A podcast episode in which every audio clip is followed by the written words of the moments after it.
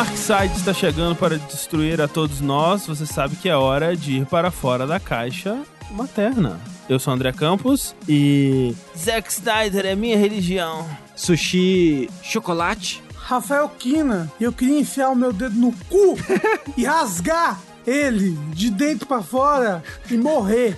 Eu sou o Tengu e eu não aprovo nenhuma dessas mensagens. Tengu, gostaria de saber se você vai aprovar essa mensagem agora que diz que sejam bem-vindos ao Fora da Caixa, esse podcast do Jogabilidade que fala de tudo que não são jogos. Estamos aqui para comentar aquilo que assistimos e assistimos, né? Porque hoje vai ser um E episódio... lemos também. É, lemos, E lemos, né? lemos, vai e ter lemos, e leitura. Porra, leitura é importante. Uma habilidade perdida pela juventude, na verdade. É. Pikachu no pescoço. Já diria RuPaul que a leitura é fundamental. Isso.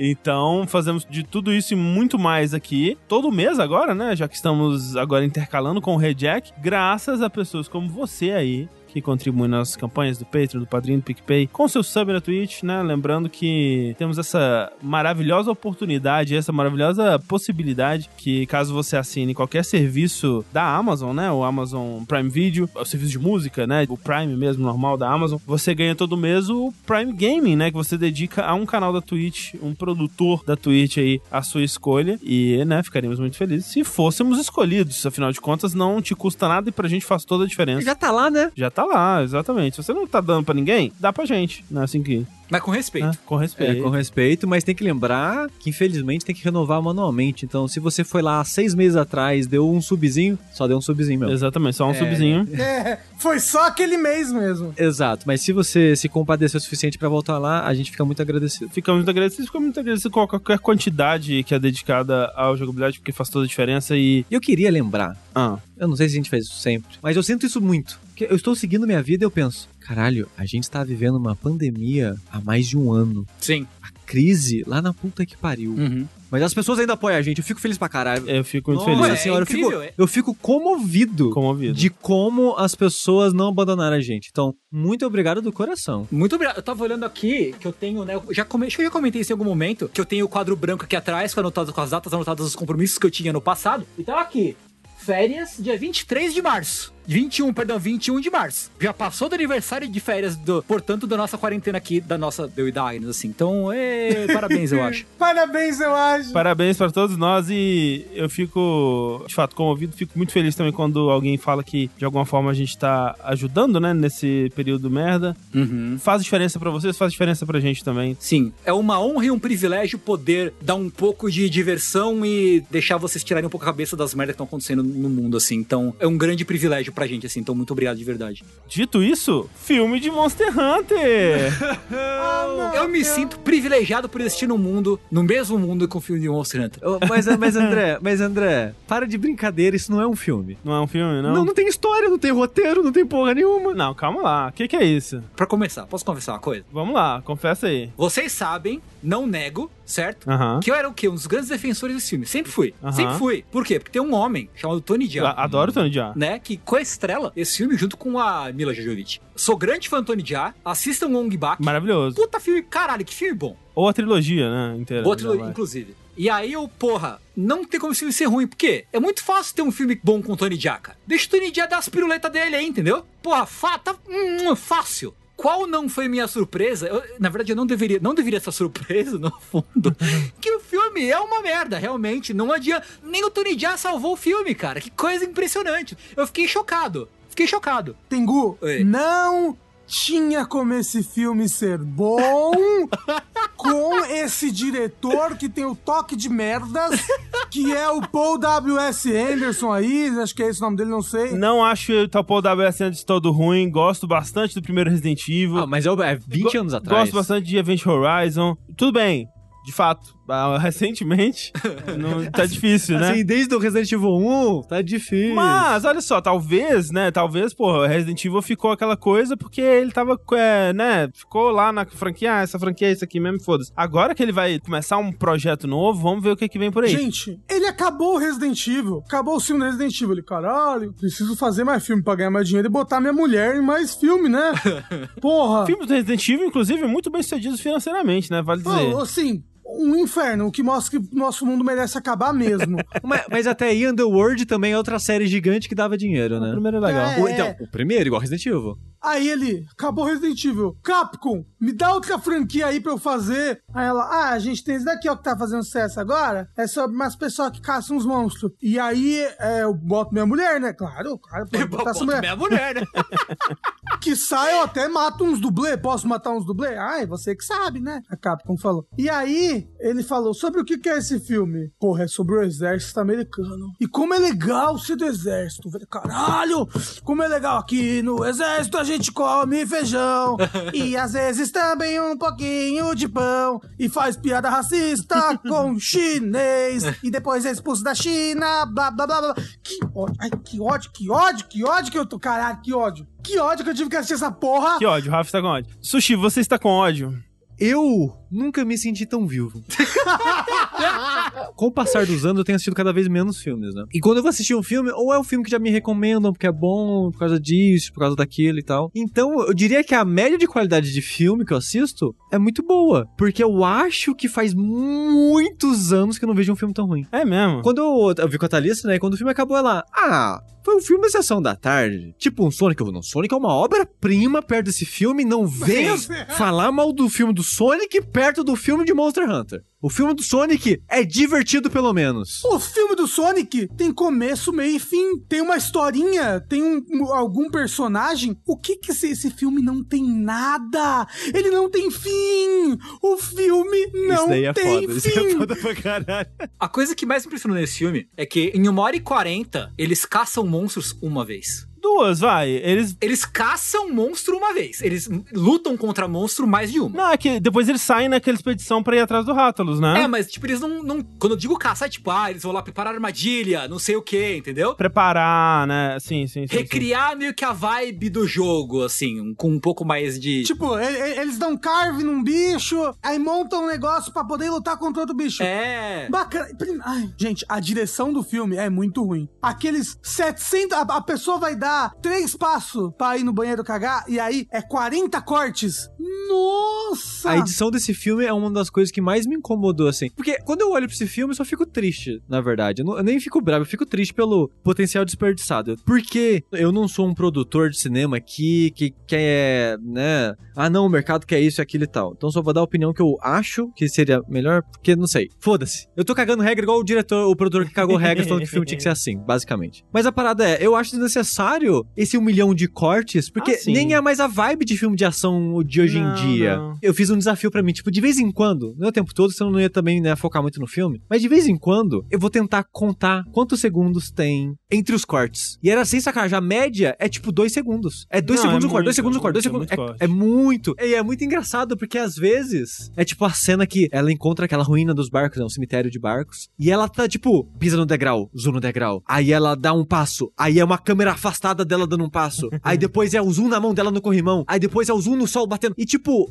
não tem tipo aquela construção dela entrando na ruína da parada, com medo de que talvez pode ter um bicho. Não, é só tipo, corte, corte, corte, corte, corte, corte, e ela só tá andando pelo barco, sabe? Meio que o ritmo não faz sentido muitas vezes com o que tá acontecendo e tal. Você não consegue, às vezes, entender o que tá acontecendo. Vai- ter uma cena de luta. Tony Jaa contra Mila Jojovic. Caralho, você sabe, é, é o moço lá pulando a cerca. É 40 cortes pro moço pular a cerca. E é triste, né? Porque como o Falou, porra, Tony Jaa, né? Assim, você traz o cara pro seu filme, você quer mostrar ele lutando. E eu entendo que o problema ali talvez fosse a Mila Jovovich, que ela tá, né? Ela tem que dar porrada no Tony Jaa. Então, realmente, os cortes estão ali pra ajudar um pouco. Ah, bota um dublê, gente. Uma peruca vermelha cons- ali, pronto. É, né? Mas tem que fazer corte pra falar que é ela ali também. Com certeza tinha dublê, né? Mas... Outra coisa que me incomoda é, tipo, não precisa colocar exército americano, sabe? Tem financiamento deles, porque Assim, deve ter. não, não precisa ter o exército americano pro americano querer ver o filme, Não, mas sabe? assim, isso daí, tipo... Ah, não. Gente, o filme é uma propaganda do exército americano gigantesca. Puta que Assim, pariu. eu, eu não sei se é uma propaganda do exército americano, porque o exército americano só se fode, né? O tempo todo. Mas olha como é legal, você tá no exército, você tem amigos e aí vocês cantam juntos e aí vocês morrem. Na verdade, não, porque, tipo, toda essa galera morre e a, e a lição é que ela aprende outras táticas que não são as do exército pra derrotar os monstros. Então, tipo, eu não sei se fala tanto sobre o exército assim, não. Eu acho que o exército ali é só pra fazer a ponte do público. É, então, é isso. Tipo, eu acho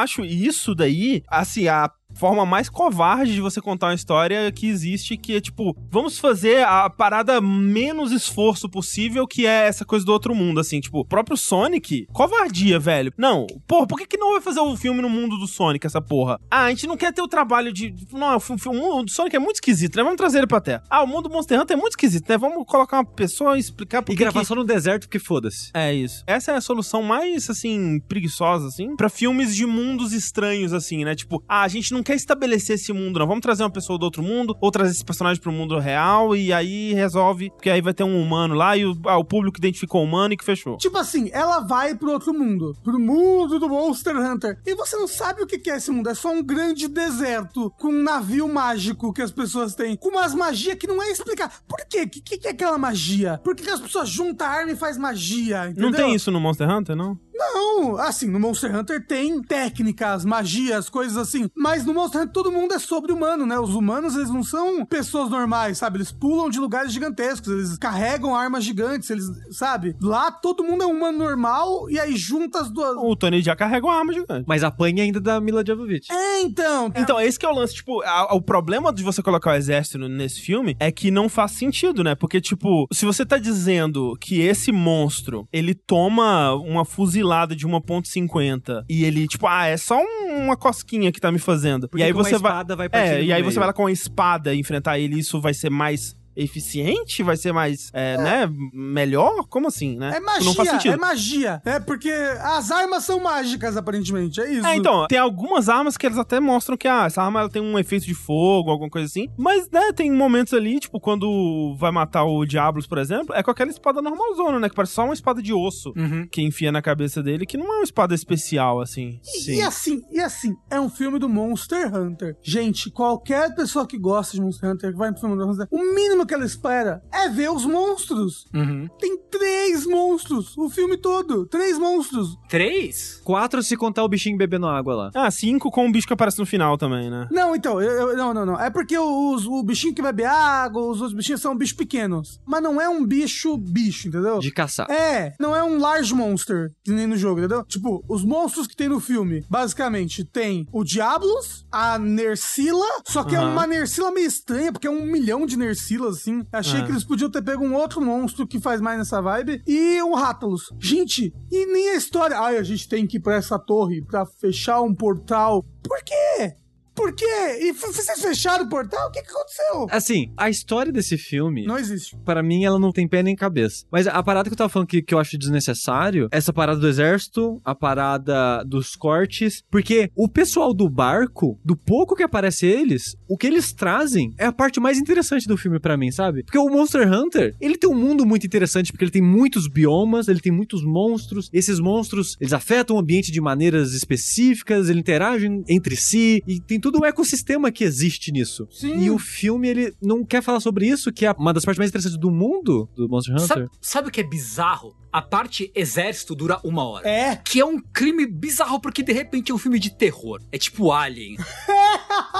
Caralho, tá infectado, cheio de pus na barriga, tudo fudido, não sei o quê. É uma pegada mó tensa, filme de terror, tá ligado? É porque esse filho da puta só soube fazer Resident Evil e ele pediu pra cá com outra franquia. Ele, falou, Ele "Ah, gosta Resident de Evil." terror, Só é, que é uns gosta monstros. Não é que ele gosta, ele não sabe fazer as coisas. Não, ele gosta, ele claramente gosta também. E aí, quando passa essa parte, o clima do filme muda completamente. Tipo, é piadinha, é não sei o quê. Sabe? Eles perdem a chance de desenvolver a menina lá, que é a, a guia lá, que é igualzinha do jogo, né? Do Monster Hunter World. É, mesma roupa e tal. É igualzinha. Tem um caçador sem nome lá, que também tá lá junto dos caras, né? Tem um Ron Perlman. Tem o Ron Perlman com cabelo Final Fantasy. Pois É, é. assim, assim, tem o Ron Perlman que fala o inglês perfeito e aí ela pensa. Ele faz inglês perfeito e ele só viu em livro. Ele fez Duolingo, gente. "É, E aí, e aí, nossa, você é do meu mundo? Não, eu achei um dicionário. Sei lá, sabe? Como que você aprendeu? O que, É. que tá acontecendo? É tipo, eu comentei no começo que esse filme não tem história, é que pra mim a impressão que eu tenho é que não aconteceu nada. A gente não conhece mais sobre nenhum dos dois personagens. Não, é bem A, vago. a é. gente não conhece sobre a tripulação, a gente não conhece sobre a, a equipe dela, porque a equipe dela morre. E eu parei o filme pra ver, com tipo 30 minutos de filme cravado, já morreu todo mundo que anda com ela, e agora é só ela, tipo, né, escapando da, da aranha, encontrando o Tony Jaa, e do nada vira. Por que, que ela vira amiga do Tony Jaa? É, não, a- Ela tá saindo na porrada, tipo, de odeio filho da puta, ele Não, chutou é- a água sabe por quê? Sabe por quê? É porque é o Tony Jaa. Então, tipo assim, você contrata o Tony Jaa, deve ter um contrato. Ele tem que fazer Kung Fu, ele tem que dar porrada. Então eles inventam uma luta ali deles que não faz nenhum sentido. Porque, tipo, velho, depois do que eles passaram, do que a Mila Jovovich passou e do que o Tony Jaa tava passando, porque ele também tava sozinho ali se fudendo, velho, eles encontrarem outro humano, outra pessoa que não é um monstro, imediatamente eles iam se tornar melhores amigos, cara. Tipo, não faz sentido a treta deles. Tipo, tem um momento ali onde eles. eh, dela, ela dá o chocolate, que é uma cena horrível, Nossa, tenebrosa, ideia péssima. Nossa, que coisa horrorosa. péssimo. E a propaganda de Hershey's ainda por cima, que nem É. é chocolate, né? Afinal de contas. É. E ele dá o chocolate e eles viram amigos. Tipo, aquele ali tinha que ser o primeiro encontro deles, sabe? Tipo, porque não faz sentido eles ficarem tretando e brigando e aí do nada, tipo, não, eu sou sua amiga, não sou sua inimiga, você tem que ser meu amigo. Oi? Não, é, tipo, E- era e- pra e ter um uma- E desenvolvimento. uma coisa que eu fiquei incomodado, o Rafa pode me corrigir se eu estiver errado. As pessoas de Monster Hunter, por mais que a roupa delas lembrem Homem das Cavernas, entre muitas aspas, por serem muito couro e roupas rudimentares e rústicas, armas de osso e coisa do tipo, é uma civilização avançada. E o filme vende ele como se ele fosse uma pessoa mega ignorante que não sabe de nada, como se fosse um, uma- um Homem das Cavernas, de fato. E ela traz a luz pra ele e ela ensina a viver, sabe? Ela ensina Não, eu tudo não acho que pra é, ele, é isso, não, sabe? porque, tipo, depois, tipo, ela tem essa coisa do chocolate, né? Que é meio que uma tecnologia de fora, assim. E ele, ele só tava meio fudido lá, porque ele tava, né, preso naquele lugar sem equipamento, sem nada. Mas quando eles se juntam. Não, ele age meio tipo o Bob Esponja das cavernas, sabe? Tipo, chocolate. Aí depois ele fica pra ela, chocolate, agindo como se fosse meio macaco, assim. Ela ensina muito mais do que ele, porque, tipo, o idioma, ela ensina ele a falar, mas É. ele nunca ensina ela a mas, falar. por ou exemplo, pra, pra tipo. caçar o Diablos é na nas táticas dele, né? Porque ele já caçou o bicho. É, né? exatamente. Então eles têm uma troca ali. Eu acho que é. É, mas é tática de caça. O negócio é que parece que não existe a cultura do lado dele, entendeu? Não, não existe. Não existe. Só existe a cultura do lado dela. Sim, e tipo, ela nunca tenta aprender uma palavra do idioma É dele. né? isso, porque, né? América! Óbvio, óbvio. Fuck yeah! Por isso que eu fico triste, sabe? Porque ele era um filme que tinha muito potencial pra ser muito legal. Mesmo que tivesse só três monstros ainda assim, sabe? Mas tinha como vender esse mundo de uma maneira de um- uma aventura fantástica muito divertida, sabe? O pior, eu consigo ver esse filme sendo bom se ele não fosse Monster Hunter e se ele se focasse mais. Porque, ah, tem uma parte do filme que eu achei interessante. Sabe aquela parte da ah, eles estão andando no deserto, eles caem em outro mundo. E aí agora eles têm que sobreviver nesse lugar que é extremamente inóspito. Me lembrou um pouco aquele jogo do Super Nintendo, é, Another World. Another World, ah, sim. Uma vibe assim, tipo,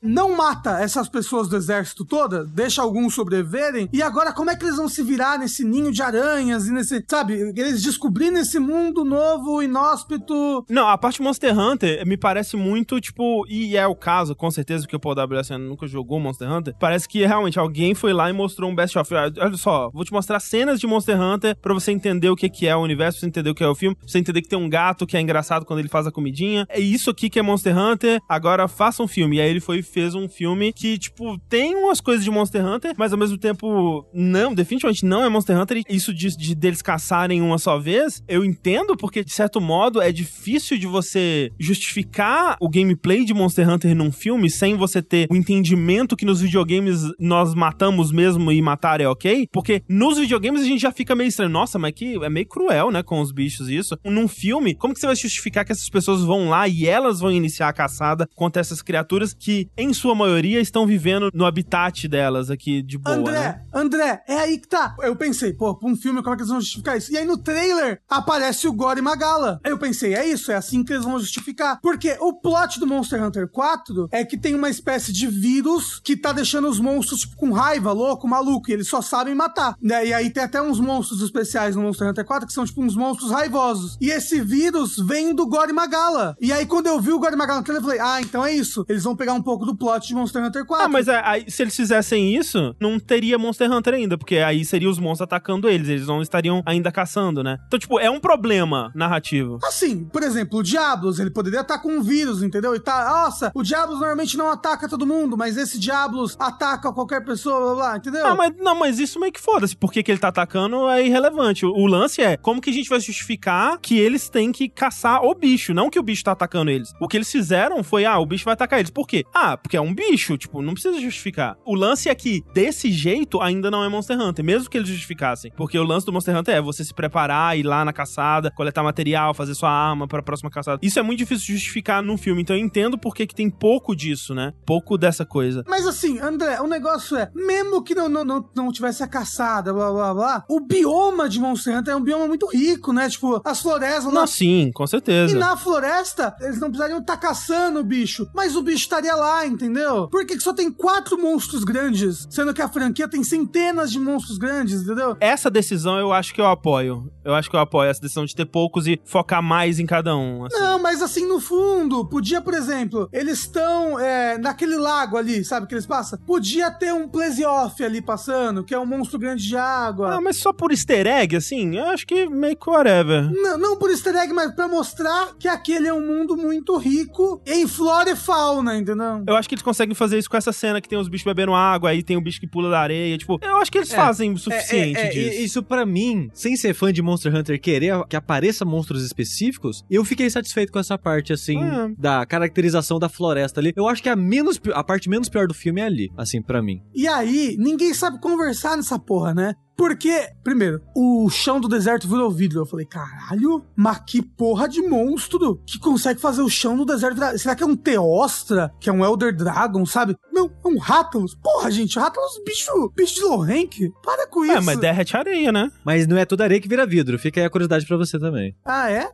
É. Não, o Rathalos é de todos os biomas. Rathalos é o rei dos céus. Não, mas digo, ele cospe fogo, não cospe? Cospe, mas... É isso que eles estão falando. Ele cuspiu fogo na areia, a areia virou vidro, é isso. Não, mas é que eles falam que, nossa, isso tem que ser uma temperatura, assim, absurda pra essa areia ter virado, entendeu? Por um ponto de vista humano, né? Não, sei. Eles estão comparando com lança-chamas. Eles estão falando, isso foi lança-chamas que fez? Não, lança-chamas não faria isso. Não, eu achei que devia, devia ser um bicho, um bicho mais, entendeu? Pra justificar a vida É que também seria estranho se não tivesse, né? Eu acho que o Rathalos é o bicho mais famoso, né? Mas aí o Rathalos, primeiro, é um Rathalos que parece que ele muda de tamanho conforme a cena que ele aparece. E, e ele tá vermelho? Ele me pareceu, sabe o que ele me pareceu? Ele me pareceu aquele dragão do World of Warcraft. O. Como é que chama? O do Cataclismo lá, o. Ah, Deathwing. Deathwing. isso. Assim, o Rathalos é vermelho. Sei, mas no filme ele tava vermelho? Ele tá vermelhado.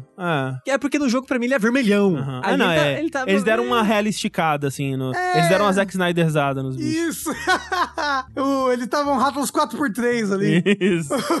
eu vou dizer aqui então, eu vou dizer, eu vou dizer, posso falar? Gostou do filme. Eu adorei o filme. Ah, vai se fudendo, é. Gostei Não. muito mesmo. E, tipo assim, isso que eu falei agora, tipo, ah, isso aqui é um filme de uma pessoa que é, viu umas coisas de Monster Hunter e não sabe muito o que, que é. E sou eu essa pessoa? Nossa, Então, vai por se isso a parte de fudendo, é. Monster Hunter não me incomoda, porque, tipo, eu acho que isso aí é Monster Hunter. Tem um gato, né? Aí eles rodam a carninha Nossa, na e eu fiquei fogueira. muito triste com o gato. Nossa não, senhora. o gato é ruim demais. Ele mandando beijinho pra Mila. Tem uma debandada de abcedos ali, e aí, aí eles se ajudam a escapar. A Mila Jovovich fica dançando com fogo, como se ela fosse uma dançarina é, do Lilo Stitch. Ah, estou dançando aqui Ah, estavam fogo. girando pra não ser atropelado pelo bicho. Ah, tá, não faz sentido. Faz sentido. Por que não faz sentido?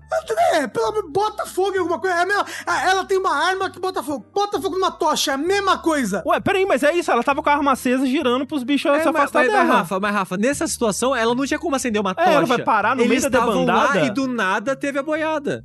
Eu precisava dançar, fica bem. Eles estavam girando, não estavam dançando. Eles estavam dançando, André. Não tava dançando. ali é não, uma Rafa. dança havaiana muito louca que elas estavam fazendo. O filme, Rafa, o filme tem muita coisa ruim, não precisa forçar pra Não, encontrar, não tô forçando, não. É uma merda. Aí acaba aquilo, ele bate nela e ela é presa de novo. Eu falei, é a 15 quinta vez que prendem essa mulher. Que coisa chata. Só tem esse plot no filme. Prendem ela, ela escapa. Aí prendem ela, ela escapa. Aí prendem ela, ela escapa. Que fetiche é esse? Tem tanto isso assim? Não, foi Tem duas, duas vezes. vezes. Não, isso que ela é presa pela Nersila ali. Ela ah, tá é no- verdade. É, verdade, três é vezes, verdade, é. é verdade. Não, e aí tem o contraplot, né? Que é o momento que primeiro o, o, o Tony Jaa prende ela, e aí depois ela prende o Tony Jaa. Isso. Olha aí. Aí eles rolam montanha abaixo, capotando. que raiva, velho, eles brigando, que ódio. É, mas uma coisa que eu, eu não entendi por quê. Por que que eles voltam pra Terra pro dragão destruir três coisas e eles voltam de volta? É pra mostrar que ela aprendeu. Ela, ela vai enfrentar ele sozinho aqui agora. Tipo, aí no final o Tony já aparece e, e ajuda, mas ela meio que. Não, não, não faz sentido. Eles voltam pra Terra só pra ter cena de Rattlers contra helicóptero, entendeu? Assim, não, não, não é só pra isso. Não, Narrativamente, não é, não é só pra isso. Narrativamente Não, faz sentido André, que ela vai. Não faz o menor sentido. Faz sentido porque ela vai enfrentar sozinho o Rathalos com o que ela aprendeu ao longo do filme. Tipo, faz sentido narrativamente que Não, ela. André, ela podia ter enfrentado sozinho o Rattlers com o que ela aprendeu ao longo do filme no mundo de Monster Hunter. Não, assim, poderia, mas, tipo, aí você teria que falar, ah, o Rathalos matou os outros caras, ou derrotou os outros caras. Se a justificativa for só Rátalos contra helicóptero, tá bem justificado. Tá, tá ótimo! Assim, um negócio é o Paul, o Paul coisa. Ele falou: o que que tem isso aí? Tem uns dinossauros, né? Porra,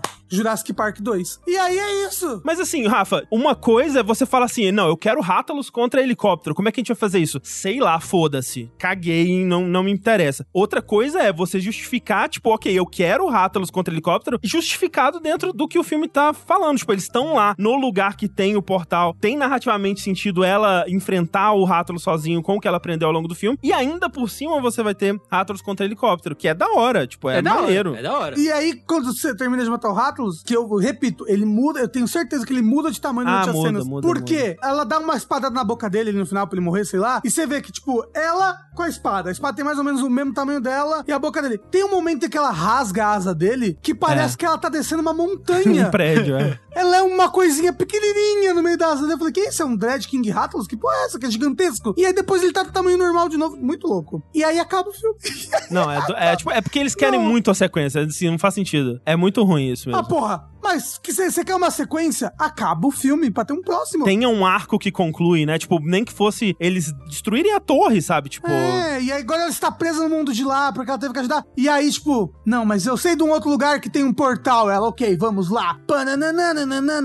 Com mais 20 minutos dava pra fazer isso, sabe, nesse filme. É, eu, o foda é que você falou, tipo, mais 20 minutos, eu acho que nem isso, André. Eu acho que é só utilizar melhor os 20 minutos. Talvez. Porque eu acho que não tem muito acontecimento importante no filme. Não. Ele parece o que seria o primeiro arco de um filme de uns 40 minutos, só que estendido pra uma hora e meia e pra um, ter um próximo filme. E, tipo, eu não senti que ele teve um começo e meio É, fim. corta 20 minutos daquele começo ali, com o exército. Não Ou corta. das aranhas, corta das aranhas. Não, não, não. Porque assim, eu vou falar, eu acho que esse é um filme que ele vai piorando. Porque pra mim, esse começo é a melhor parte do filme. Eu também achei. E eu acho, assim, de verdade, muito, muito, muito bom, assim. Tipo, eu tava realmente muito tenso e investido ali naqueles caras. Tipo, quando ela encontra o Tony Jaa, é que o, o filme, ele dá uma desandada pra ele e começa a cometer todos os erros. Porque aquele começo ali pra mim, tipo, essa coisa que o Rafa tava falando do Another World, né? De você chegar num outro mundo e aí você vê o chão virou vidro, né? E eles não sabem o que tá acontecendo e eles são atacados. E, tipo, que mundo desgraçado. Isso é uma coisa que eles conseguiram vender tão bem, assim, tipo, caralho, esse lugar é horrível. Meu Deus, esse lugar é, é um inferno, porque eles vão, são atacados pelo, pelo diabo, eles conseguem fugir depois que já morre uma galera ali. E aí anoitece, aí tem as aranhas Nersila lá, que envenena a Mila, parece que ela morreu, eles abandonam ela. Ela é capturada, encontra o cara. A cena dos ovos é maravilhosa, tipo, de direto de um, como vocês falaram, o filme do Alien, assim mesmo. É, é, um filme total, mega total. violento, sabe? Caralho, eu pensei, não, Monster Hunter vai ser nível Marvel, assim, vai ser, ah, só piadinhas e é um monstro, né? Olha como ele é grande. E tipo, caralho, esse começo é muito diferente de qualquer coisa que eu tava pensando. Infelizmente, ele só vai ficando pior. Tipo, esse começo do Tony Jaa com o Diablos, eu ainda acho legal. A próxima cena ali, quando começa a aparecer o Ron Perlman com o cabelo de Final Fantasy, embora o Ron Perlman com o cabelo de Final Fantasy seja maravilhoso, é pior. Depois a luta contra o Rattlers é pior. E o final é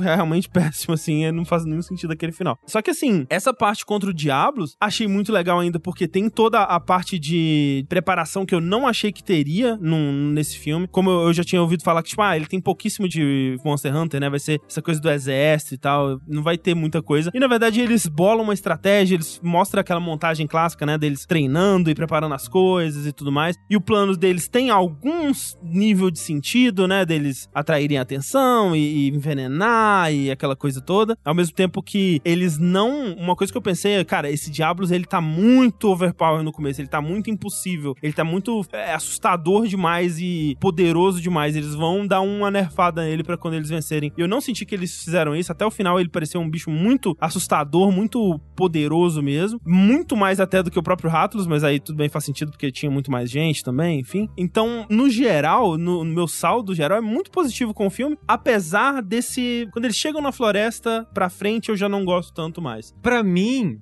mesmo tendo conhecimento muito básico, assim, de Monster Hunter, eu não fui, tipo, com a cobrança do Rafa, sabe? Eu não tenho a paixão pela série. Eu não- Uhum. Então, tipo, eu não tava, ah, não, não vai ter o monstro, não vai ter isso. Eu não tava muito preocupando com isso. Eu tava só, tipo, vamos ver um filme. E eu acho que como um filme, pra mim, ele é muito ruim. Porque, por exemplo, o pessoal do exército, não existe personagens ali. Não, Eles é- não te vendem aquelas pessoas, não te faz conhecer aquelas pessoas. O traço é, tipo, uma pessoa mexicana, a outra pessoa, sei lá, mata a mosca, a outra... É sempre cada pessoa meio que teve uma gag, e era isso que definia aquela pessoa, porque três minutos depois, todas elas morreram. E eu acho isso triste, porque, tipo, toda essa parada que você falou que é tensa, pra mim não foi tenso, porque se eu não me importo com essas pessoas, se eu não conheço aquelas pessoas, aquilo não me afeta de maneira É, alguma, tipo, eu sabe? concordo que eles não desenvolveram ele enquanto personagens, mas eles desenvolveram uma relação entre eles. Por mais que a Mila Jovovich seja uma péssima atriz, e quando ela tem que cantar, você vê que, tipo, Nossa. ela determinou que o personagem dela só fala assim, eu não tenho muitas emoções, porque eu sou uma mulher badass. Então, quando ela tem que cantar, parece que ela não tem nenhuma emoção quando ela tá cantando, e não demonstra emoção, tipo, parece que ela não liga pra ninguém ali, É, mas... quando, quando ela começou a cantar, eu até fiquei meio. Ela tá brigando com eles? O que que tá acontecendo? Começa ah, nossa, é bater, uma né? música! Ela É, começa a bater, tipo, Esse- parece que ela tá puta com os caras. é, aí depois, ah, é, nossa, é uma música, ok. É, tipo, Tá. ela ali, como o elo mais fraco, assim, mas ainda assim, pela relação dos outros e a, a reação dos outros, me vendeu bem que é um grupo que se importa com cada um ali. E as reações, quando eles vão morrendo e quando eles vão se vendo naquela situação, me vendeu, tipo, o terror da situação, sabe? Então, por mais que realmente, não sei quem são essas pessoas, de forma alguma. Não sei- até terminei o filme, não faço ideia de quem que é o personagem da Mila Jovovich. É, não, é, é, e, e esse, é, esse é o meu problema com o filme, sabe? Porque ele é quase um videoclipe. Ele tem a profundidade de história de um videoclipe. É, tipo, é. o This is America tem mais história que, que esse filme, sabe? Inclusive, Sushi, você sabe o que que é esse filme, parece? A, aquela sketch do, do Ken Peele, do filme de metal, do, do clipe de metal. Ah, Do sim. clipe de metal. Porque depois que eles mataram o Rattlers, acabou o orçamento. E eles tiveram que encerrar o Mas o filme. Rattlers é o final do filme, pô, então tá bom. Então, eles falaram, caralho, acabou Ah, tá, entendi, entendi acaba, acaba o filme. Devolveu a câmera que ela, ela- ela era alugada e eles voltaram pra casa e encerrou É. o filme. Então, tipo, esse começo não me pegou muito por causa disso. E por causa disso eu até tava pensando, vai, tipo, acaba essa parte do exército logo, porque, um, já tô com preguiça desse papinho de exército no Oriente Médio, tipo, foda-se, caguei, foda, sabe? Sai daqui. E, tipo, é, esses artefatos mágicos na cultura que eu desconheço, todo esse papinho. Então, tipo, mais esse aspecto dos soldados, da equipe, sim, pra mim não, não me pegou, não me interessei muito com eles. Então eu tava, tipo, beleza, sai daqui, vamos pro próximo lado. E quando eu conheci o Tony Jaa, a única característica de personalidade que a gente tem do Tony Jaa no filme é que ele tem uma família. Que morreu. Que gosta de chocolate. É, e que aparentemente morreu. E é isso, sabe? E a Thalissa até ficou perguntando: essa reza do jogo tem que ser do jogo, não é possível, porque ele reza umas 10 vezes ao longo do filme. E a única traço de personalidade que o personagem tem é isso. E tipo, a tripulação que aparece no final, ninguém é um personagem também. É só pose, sabe? A menina tá lá só pra ser a roupa, pra usar a roupa, né, da personagem do Monster Hunter World. O Ron Perlman tá lá só pra ter o cabelo de Final Fantasy. É só pra ter uma outra pessoa falando inglês perfeitamente Exato. É, perfeito inglês. Falar que o André me convenceu, agora eu gosto do filme. Ah, vai se fuder aí, porra. Obrigado, André. De nada. Tô convertido agora. Sabe como o filme seria, acho que mais legal, talvez? Não sei se vocês concordam. O Rafa não vai concordar, porque. que foda-se. Mas, tipo, se o filme fosse sobre o Tony Jaa treinando a equipe da Mila Jovovich Putz, sim. para ser uma equipe de caçadores. Porra, tá seria muito legal. O filme seria muito mais legal, eu acho. Eu tava gostando do começo mesmo. Eu tava tipo, cara, isso daqui não é Monster Hunter. Não é não, isso daqui não é Monster Hunter. Essa porra de Alien aqui não é Monster Hunter. Mas eu tava gostando. E é muito interessante, realmente parece. Se isso daqui não fosse Monster Hunter, fosse um filme de Another World, fosse um filme de qualquer outra Sim. porra.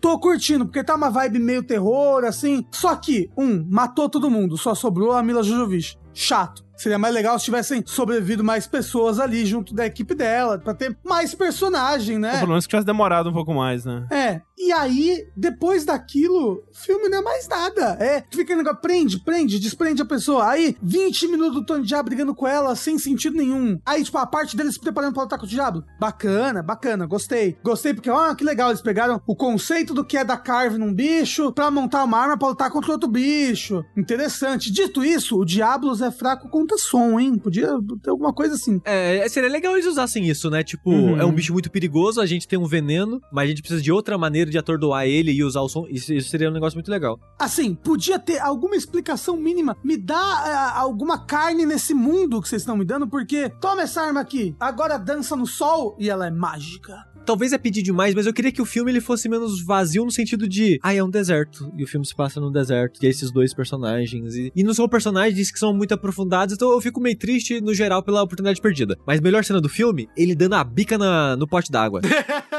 Bom, A bica no pote d'água foi muito satisfatória, assim, tipo, eu não vou beber água, mas você não vai, ninguém vai beber água nessa porra.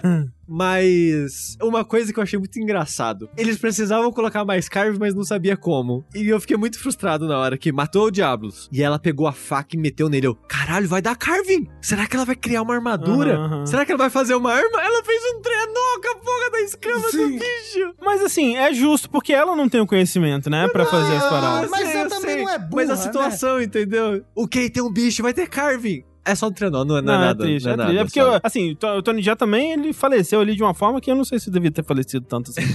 Mas é, o lance pra mim é, o Tengu tá falando, né, formas que o filme seria melhor. Pra mim, tipo, já que eles querem fazer uma franquia, né, é, ou tenha coragem, né, e faça o filme inteiro com o pessoal do exército nessa vibe de terror, que eu acho que pra mim aí o filme seria muito, muito legal, porque foi a minha parte favorita. Não sei se estendendo pra um filme inteiro seria tão legal quanto foi, porque foi, tipo, meu Deus, é muito aterrorizante durante 30 minutos, assim, sem parar, e talvez daí estendido pra um filme inteiro não seria tão legal, então não sei. E aí no final ela talvez encontre o Tony Jaa, e aí, ó, esse cara, ele tem conhecimento dos caçadores, e aí acaba o filme, não sei. Ou então, metade com o pessoal e a outra metade no deserto com o Tony Jaa. Porque assim, eu vou dizer que, de novo, né, quando chega o, o Ron Perlman, pra mim é quando o filme dá uma, uma, uma caída grande, e eu entendo a necessidade dele lá, porque é pra dar esse lore a mais no filme, pra falar um pouco mais, tipo, mostrar, né, os- as pessoas e os gatos, e, tipo, caçadores, e, E- ah, um e pouco não da cultura explique- deles, não que explique, né, mas tá lá pra dar uma expandida, pra mostrar um pouco mais desse mundo que as pessoas conhecem do jogo. Mas, pra mim, eu gosto muito da ideia que poderia ter sido feita com mais bom gosto, né, sem chocolate Hershey's, mas dos dois aliados improváveis ali, de mundos diferentes, que eles não sabem se comunicar, eles têm que romper essas barreiras e aprender a confiar um no outro e tudo mais. Isso pra mim é interessante, essa relação pra mim é interessante, e se ela tivesse mais tempo, talvez uma atriz melhor no lugar da Mila Jovovich, você talvez conseguiria ter tido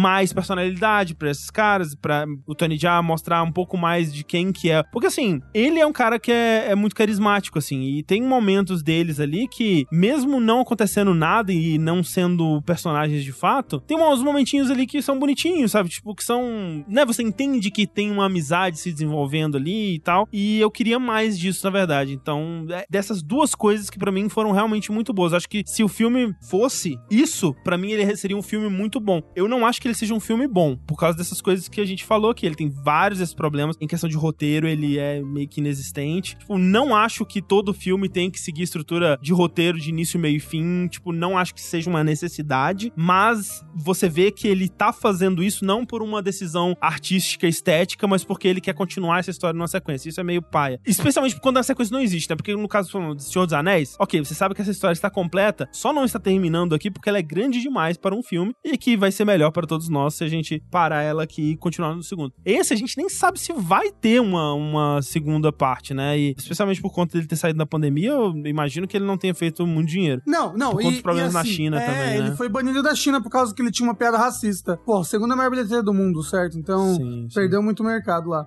Eu acho que ele não é um bom filme de Monster Hunter, mas além disso, ele não é um bom filme, ponto. Ele começa muito bem, tava divertido, depois ele decai um absurdo, e o que ele faz no final, eu acho que é criminoso. É criminoso. Você pega uma hora e meia que você tá vendo de filme e não acaba. O filme não acaba. O filme não acaba, não tem uma conclusão. Ai, mas acabou o arco da Mila Jovovich porque ela matou o rato. Não!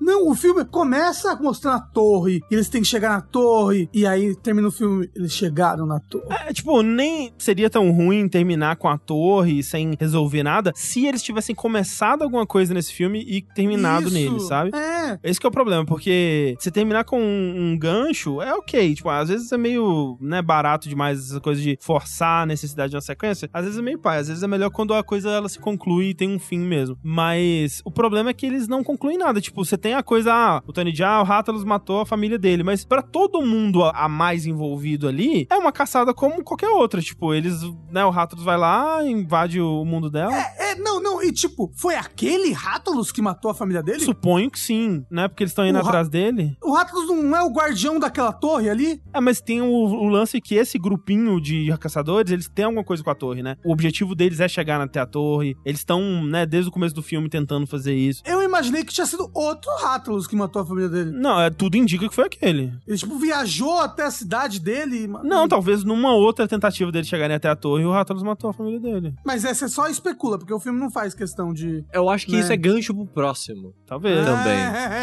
né? Eu, Talvez- mas é sem sacanagem, eu acho que vai aprofundar mais nisso no próximo. Do passado dele. E do passado da Mila também, porque ela tem um anel, que tem a escritinha no anel. Provavelmente só vai falar mais disso no Ah, e, próximo. e o nome da Mila é Artemis, né? Tem alguma coisa a ver com Monster Hunter, isso? Não, não tem. Só, é, só, só porque é a de Alice, Artemis, tem que ser a mesma, a mesma coisa. A mesma personagem. É porque a Artemis é a deusa caçadora, né? Ah, é? Tem isso mesmo, né? É É verdade. verdade. É. Porra, então era isso mesmo, é. Ok, então tá resolvido. Deus, por favor, eu nunca te pedi nada antes. Não faz teu outro filme, não, desse. Eu tô pensando agora. O próximo filme do Sonic tem que ter o Shadow, né? Será? O teu próximo já? Porque o próximo vai ter o Tails, né? Eu acho que o próximo filme do Sonic vai ter um True Dr. Robotnik, entendeu? Que ele vai voltar Ah, do mundo dos cogumelos, muito louco. Como Eggman. E aí vai ter o texto. Porque o Shadow, o Shadow tem toda aquela história do. Sabe? A, a- aquela história do, do Sonic Adventure 2, sabe? Eu, sinceramente, acho o filme do Sonic muito melhor do que esse. Porra, nossa. Eu acho no mesmo nível, assim, sabe? Ah, não, André. André, você tá fazendo isso só porque você me odeia, André. Não é verdade. Assim, eu, eu acho que, no geral, o filme do Sonic ele é mais consistente, mas os picos do Monster Hunter, pra mim, foram mais altos que os picos do Sonic. Sonic, o último filme visto antes da pandemia. Isso é uma coisa triste de se pensar. Isso vai ficar pra sempre. Pra sempre.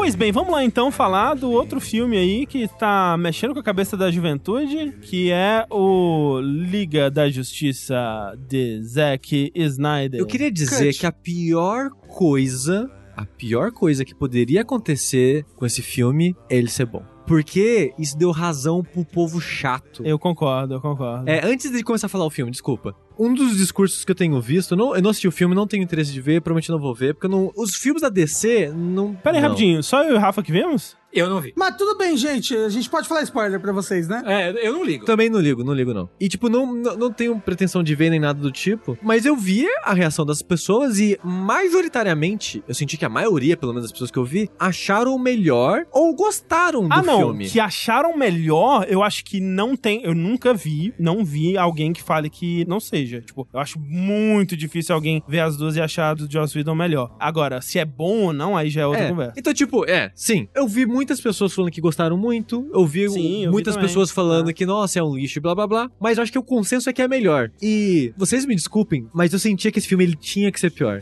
Porque agora, por causa do público especificamente, eu nem, eu nem odeio o Zack Snyder, nem nada disso, sabe? Tem os filmes antigos, mais antigos dele que eu gosto. Eu gosto muito de Watchmen. É, eu, eu acho legal o Watchman, sabe? Eu Tem acho. muito tempo que eu não vejo, não sei. É, é assim, na época eu gostei do Watchmen, Ah. na época eu gostei do 300, mas eu, eu não dei o Snyder. Eu não tenho nenhum problema contra ele, nem nada do tipo. O problema é que esse público do ódio que queria, que queria jogar na cara das pessoas o filme, tá fazendo isso e agora é tudo Snyder Cut. É tudo tipo, ah, aquele filme tem que fazer o relançamento É, dele, porque eles já estão eles já estão o pedindo o Snyder Cut dos outros filmes também É. agora. Não, não, não. É, agora a, a hashtag é hashtag Restore the Snyderverse. Restore the Snyderverse. Aí começa essa palhaçada e eu fico, porra, gente. Eu, eu, acho, eu acho triste também por esse aspecto, assim, porque realmente era uma- um pessoal muito chato, muito chato, e que você, por conta dessa galera, você fica com vontade de torcer contra. Eu, né, já falei várias vezes que, tipo, primeiro que eu não acreditava que essa versão existisse, e segundo, o filme, né, o, o Liga da Justiça, o original vocês viram? Não, né? Não, não vi. Não, também não. Também não viu. Ele é bem ruim mesmo, assim, é um filme de herói bem ruim. É, eu, eu vi o. O quê? Qual? O Liga da Justiça original? Do de 2017, é. Ah, eu acho ele um filme mediano. Eu não acho bem ruim, não. Eu acho bem ruim Batman vs Superman.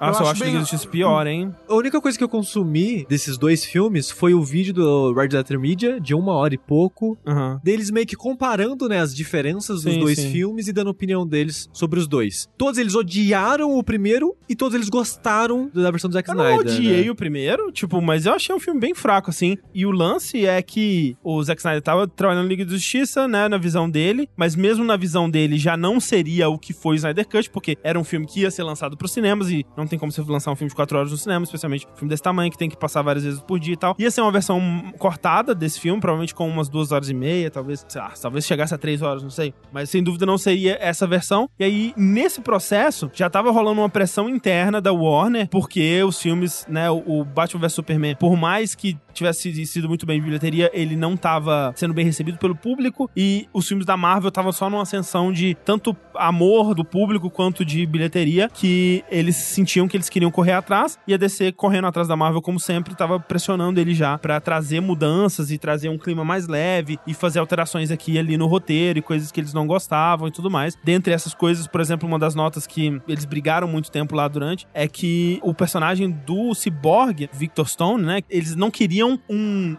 negro raivoso como um dos protagonistas do filme, né? Uma das coisas que eles queriam tirar do filme, por exemplo, é que eles não gostavam da caracterização do personagem do Cyborg, que eles queriam um personagem mais leve, né? Menos esse cara muito sério e, e puto que condiz com a história do personagem, faz parte do arco dele, né? Então, quando o Snyder teve uma tragédia na família dele, ele, tipo, ah, então foda-se também, né? Vai todo mundo tomar no cu aí, eu vou cuidar da minha família. E trouxeram o Joss Whedon, era pra ele só terminar o filme e, na verdade, ele foi lá e regravou uma porrada de cenas, né? Foi acho que mais 70 milhões de produção quando ele entrou. Não, 70 milhões foi quando o Snyder soltou o... Ah, o Snyder O Snyder Cut que Cut. foi. Mas sim, foram muitos milhões pra apagar o bigode do Superman. Sim, teve isso. Então ele regravou várias coisas, só que esse tipo de regravação é muito comum nos filmes, né, Sim. atualmente. A maioria dos filmes, na verdade, mesmo os que são bem-sucedidos, eles têm isso, e isso não costuma mudar muito o filme. Por mais que você regrave muitas coisas, né, o núcleo do filme ainda vai continuar o mesmo, né, como se o Joss Whedon tivesse refeito outro filme. Então você pensa, ok, tem esse filme aqui que é péssimo, o Snyder diz que ele tem uma versão do diretor dele, o quão melhor essa versão pode ser? Não tem como ela ser muito melhor, porque o filme é péssimo. Então, por mais que ela seja um pouquinho melhor, vai ser coisa pouca, assim, tipo, tá, vai tirar o- as cenas do Superman sem bigode, vai tirar umas piadinhas do Flash, que é, e até engraçado, né, os vídeos que a internet fez na época do, de clamar pelo Snyder Cut, que você consegue ver muito bem, né, as- a- onde tá as refilmagens, porque os caras estão com um cabelo completamente diferente, a iluminação é toda zoada, É. parece que o cara tá na tela verde escrota, assim. O Ben Affleck tá diferente, Muito, né? muito Tipo, diferente. Um ele tá mais, tipo, parece mais jovem, no outro tá meio enrugadinho, com a pele mais enrugadinha, Sim. assim, então... Uma, uma coisa que você pensa é, vai ser uma versão do diretor, mas a história, a história vai ser a mesma, A né? mesma, é. aham. E tipo, não é, né?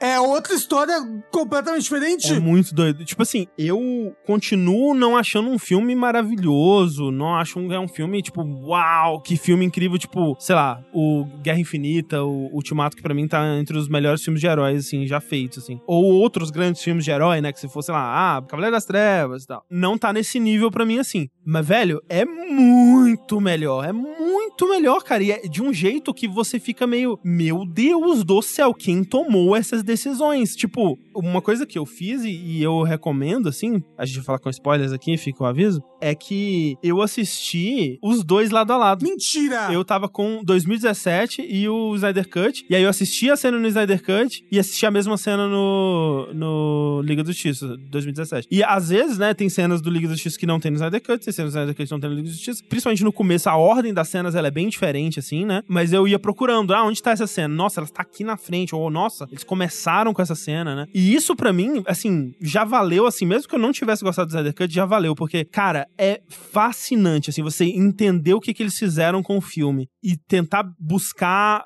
o que, que eles estavam tentando mudar, como que tirar uma cena daqui tira o sentido de outra cena lá na frente, então eles têm que colocar uma cena, um enxerto aqui pra justificar aquela cena, ou então gravar o personagem falando de costas, alguma coisa assim, pra trazer informação que não tinha antes. E só isso, assim, eu acho que isso, o fato que esses dois filmes existem agora, cursos de cinema devem estar muito felizes. Porque, tipo, a gente ouve muito sobre o Star Wars Episódio 4, né? Como que a cena final, né, da Contra a Estrela da Morte lá, o primeiro corte do George Lucas, era péssimo, assim, não funcionava e tal. Tipo, as pessoas, nossa, não tá ruim, né? Não tá funcionando. E a cena foi salvada na edição, né? Tipo, eles não regravaram nada além, eles só mudaram a ordem, tipo, colocaram as coisas como se tivesse mais urgência aqui e ali. E por um milagre, eles deixaram o final do filme ótimo e tenso e emocionante e tal. Só na edição. Então você ouve essas histórias, tipo, cara, olha como a edição faz diferença e tal. Só que você não tem esse corte original do Star Wars do George Lucas, né? Ficou lá nos anos 70. Talvez ele tenha num rolo perdido no porão dele, mas, tipo, ninguém viu esse corte de verdade. E aqui você tem os dois, cara, e é muito fascinante você comparar as duas versões, Pra você ver quais eram as visões dele desse material e ao mesmo tempo ficar embasbacado do que que eles decidiram tirar não faz sentido pra mim. Tipo, quando chegou no final, eu parei assim. Não, não é possível. A porra do Zack Snyder tem que ter regravado isso em 2020 pra essa versão, porque não tem o menor cabimento disso estar no filme original e alguém ter falado, não, a gente precisa tirar isso e colocar qualquer outra coisa que seja. Não tem cabimento, velho. Aquele final com Flash, Rafa. Como que aquilo não tá no filme original? Aquele final que tem o Coringa? Não, não, não, isso não. Isso é, isso é novo mesmo, né? Ah, isso é novo? Ah. É, o final com o Coringa é novo. É, aqueles últimos 15 minutos foram gravados recentemente. É, aquele final, aquele epílogo todo é Ah. novo. Eu tô falando, tipo. Qual o final com o Flash, André? Me ajuda a lembrar. Porque assim, como é que é o, o final do filme original, né? Eles vão. O Steppenwolf, ele tá tentando pegar as três caixas maternas, porque se ele juntar as três caixas maternas, ele vai terraformar a Terra como o planeta dele, dominar a Terra, e assim ele vai viajando os planetas e dominando os planetas e tudo mais. E aí ele consegue as três caixas, né? Então ele tá lá na Rússia, lá num- num- numa uma usina abandonada, e ele tá juntando as três caixas, os heróis chegam pra enfrentar ele, né? Eles estão tentando lá lutar, dá, lutar, pá, pá, pá, pipipó, pó, pó, pó. Aí, nisso, eles reviveram o Superman antes, só que o Superman tava puto e tal, não foi com eles, etc. Mas aí o Superman passou por um arco dele próprio lá, e o Superman tá indo ajudar. E aí eles estão apanhando lá pro Steppenwolf, tentando, segurando e tudo mais. E o plano deles é que o, o Cyborg vai chegar lá e vai impedir as caixas de se juntarem, né? E aí o Cyborg tá lá empurrando as caixas, assim, né? Tipo, elas estão tentando se juntar, ele tá fazendo força pra empurrar. Pera aí, e isso que você tá narrando agora é o filme original? É o filme original. Beleza, É. beleza, beleza. E aí o Superman chega, sem bigode, obviamente, né? Ele chega lá. E aí ele começa a dar umas porradas no Lobo da Steppe. Só que aí o Superman ele tem que sair pra salvar civis, que o Joss Whedon enfiou no filme pra, pro Ah, Superman sim. ter mais coisas pra fazer. É uma família russa que resolveu continuar morando em Chernobyl até hoje. Isso, tá hoje, tá lá. Eles falaram, foda-se, vamos morar aqui em Chernobyl. O Superman e o Flash é isso que eles têm que fazer nessa cena. Porque, tipo, o Flash, ele é fraco demais, então ele não consegue enfrentar os bichos fodão lá por conta própria. E o Superman é forte demais. Então, se deixar ele lá, ele vai resolver tudo. Então, os dois saem pra salvar civis. E fica o Batman, a Mulher Maravilha, o Aquaman e o Cyborg lá, né? E aí eles estão lá enfrentando, tá, tá, tá, tá, tá, tá, as caixas estão quase se juntando. Superman salva os civis, ele volta, ajuda o Cyborg a puxar as caixas pra elas não se juntarem, puxa as caixas, elas afastam, né? E aí o Superman vai lá, bate no, no Lobo da Steppe, no Steppenwolf, até ele ficar com medo. Ele fica com medo do Superman, assim, ó, meu Deus, tô com medo. E aí os Parademons, né, que são aqueles soldadinhos dele, eles detectam o medo do Lobo da Steppe, porque isso é estabelecido na versão do Joss Whedon especificamente, que os Parademons, eles sentem o medo e eles vão atrás de quem tem medo. E aí eles começam a atacar o, o Steppenwolf e eles, tipo, meio que hum, é, Scar no final de- do Rei Leão, ele é devorado Eu ia falar isso. pelos Pelas hienas, pelas né? hienas ali, e aí eles teleportam pra longe e ele, e ele é derrotado e cai o capacete dele, e é assim que eles derrotam, e acabou, né? No filme, no Snyder Cut, a parada é, eles estão se juntando ali, e é estabelecido que o Cyborg ele tem esse poder de hackear qualquer coisa, qualquer coisa de tecnologia, e ele é feito da caixa materna também, né? Então, o plano é, ele vai chegar lá nas caixas maternas, quando elas tiverem esse... Eles não sabem, né, como que vai estar o estado das caixas maternas, mas ele vai chegar lá, hackear elas pra desativar elas de dentro pra fora, só que pra isso, ele precisa de uma grande força de energia elétrica pra ativar os poderes dele, porque ele precisa desses poderes pra, sei lá, logar na caixa materna, né? Eles explicam lá, enfim. E pra isso, o Flash vai ter que bater nele, vai ter que empurrar ele, vai ter que gerar energia correndo e encostar nele pra ativar. E aí nisso eles estão enfrentando o Steppenwolf enquanto isso, especialmente a Mulher Maravilha e o Aquaman, só que o Steppenwolf nesse filme é muito mais forte, né? Ele é muito mais ameaçador assim. Muito, muito. E eles estão tomando porrada, apanhando pra caramba lá. E aí chega o Superman. E aí o Superman começa a dar porrada no Steppenwolf. Ele fica ocupado com isso, né? Ele, a Mulher Maravilha e o Aquaman começam a lutar com o Steppenwolf e segurar ele lá. Só que o Steppenwolf ainda tá tentando chegar nas caixas e tudo mais. E tá, tipo, uma, uma cena bem tensa, assim, onde o Cyborg tá tentando chegar nas caixas, ficar na posição pro Flash. O Flash, enquanto isso, ele tá do lado de fora da cidade, correndo em círculos e Em do juntando energia. Oi? Em É, cima do do ta- tapete. Nisso, um guardinha muito bom dá um, consegue dar um tiro no flash, correndo em alta velocidade. Caralho. Não, assim, assim, não é. Um guardinha parece que é um guarda, um segurança do, do shopping, sabe? Não, um Parademon lá que tá montado numa. Uma Ah. turret, é. Ele fica um Ah. tempão mirando assim. Assim, eu pensei que era um soldado perdido É. em Chernobyl, viu um cara girando no tapete e falou: eu preciso matar esse cara. Que porra é essa? Um maluquinho de farda aleatório, assim, com 38. É sim. Não, aí dá um tiro na barriga do Flash, o Flash fica, ah, meu Deus, tô doendo, ah, meu Deus, não tô conseguindo. Então, tipo, toda essa tensão, tipo, o Flash teve que parar agora e o Cyborg não tá na posição certa e as caixas estão se juntando. Meu Deus, o Flash precisa correr, vamos lá. E enquanto isso, eles estão segurando o Steppenwolf e aí as caixas estão se juntando, tá abrindo o portal pro Darkseid vir pro mundo, né? E eles estão lá na portinha, assim, já preparado pra vir. E aí, não dá tempo. As caixas se juntam e todo mundo morre. Hum. Tipo, acaba, tipo, explode, tipo, todo mundo vira pó. O Superman se desfaz assim, osso, carne. Mas o Flash, André. O Flash, o Flash, quando tá chegando essa explosão, ele, uh, é, slow down, uou. E aí ele fala, não, vou ter que quebrar as regras e tudo mais, e ele começa a correr, correr, correr, correr. E aí ele começa a voltar no tempo.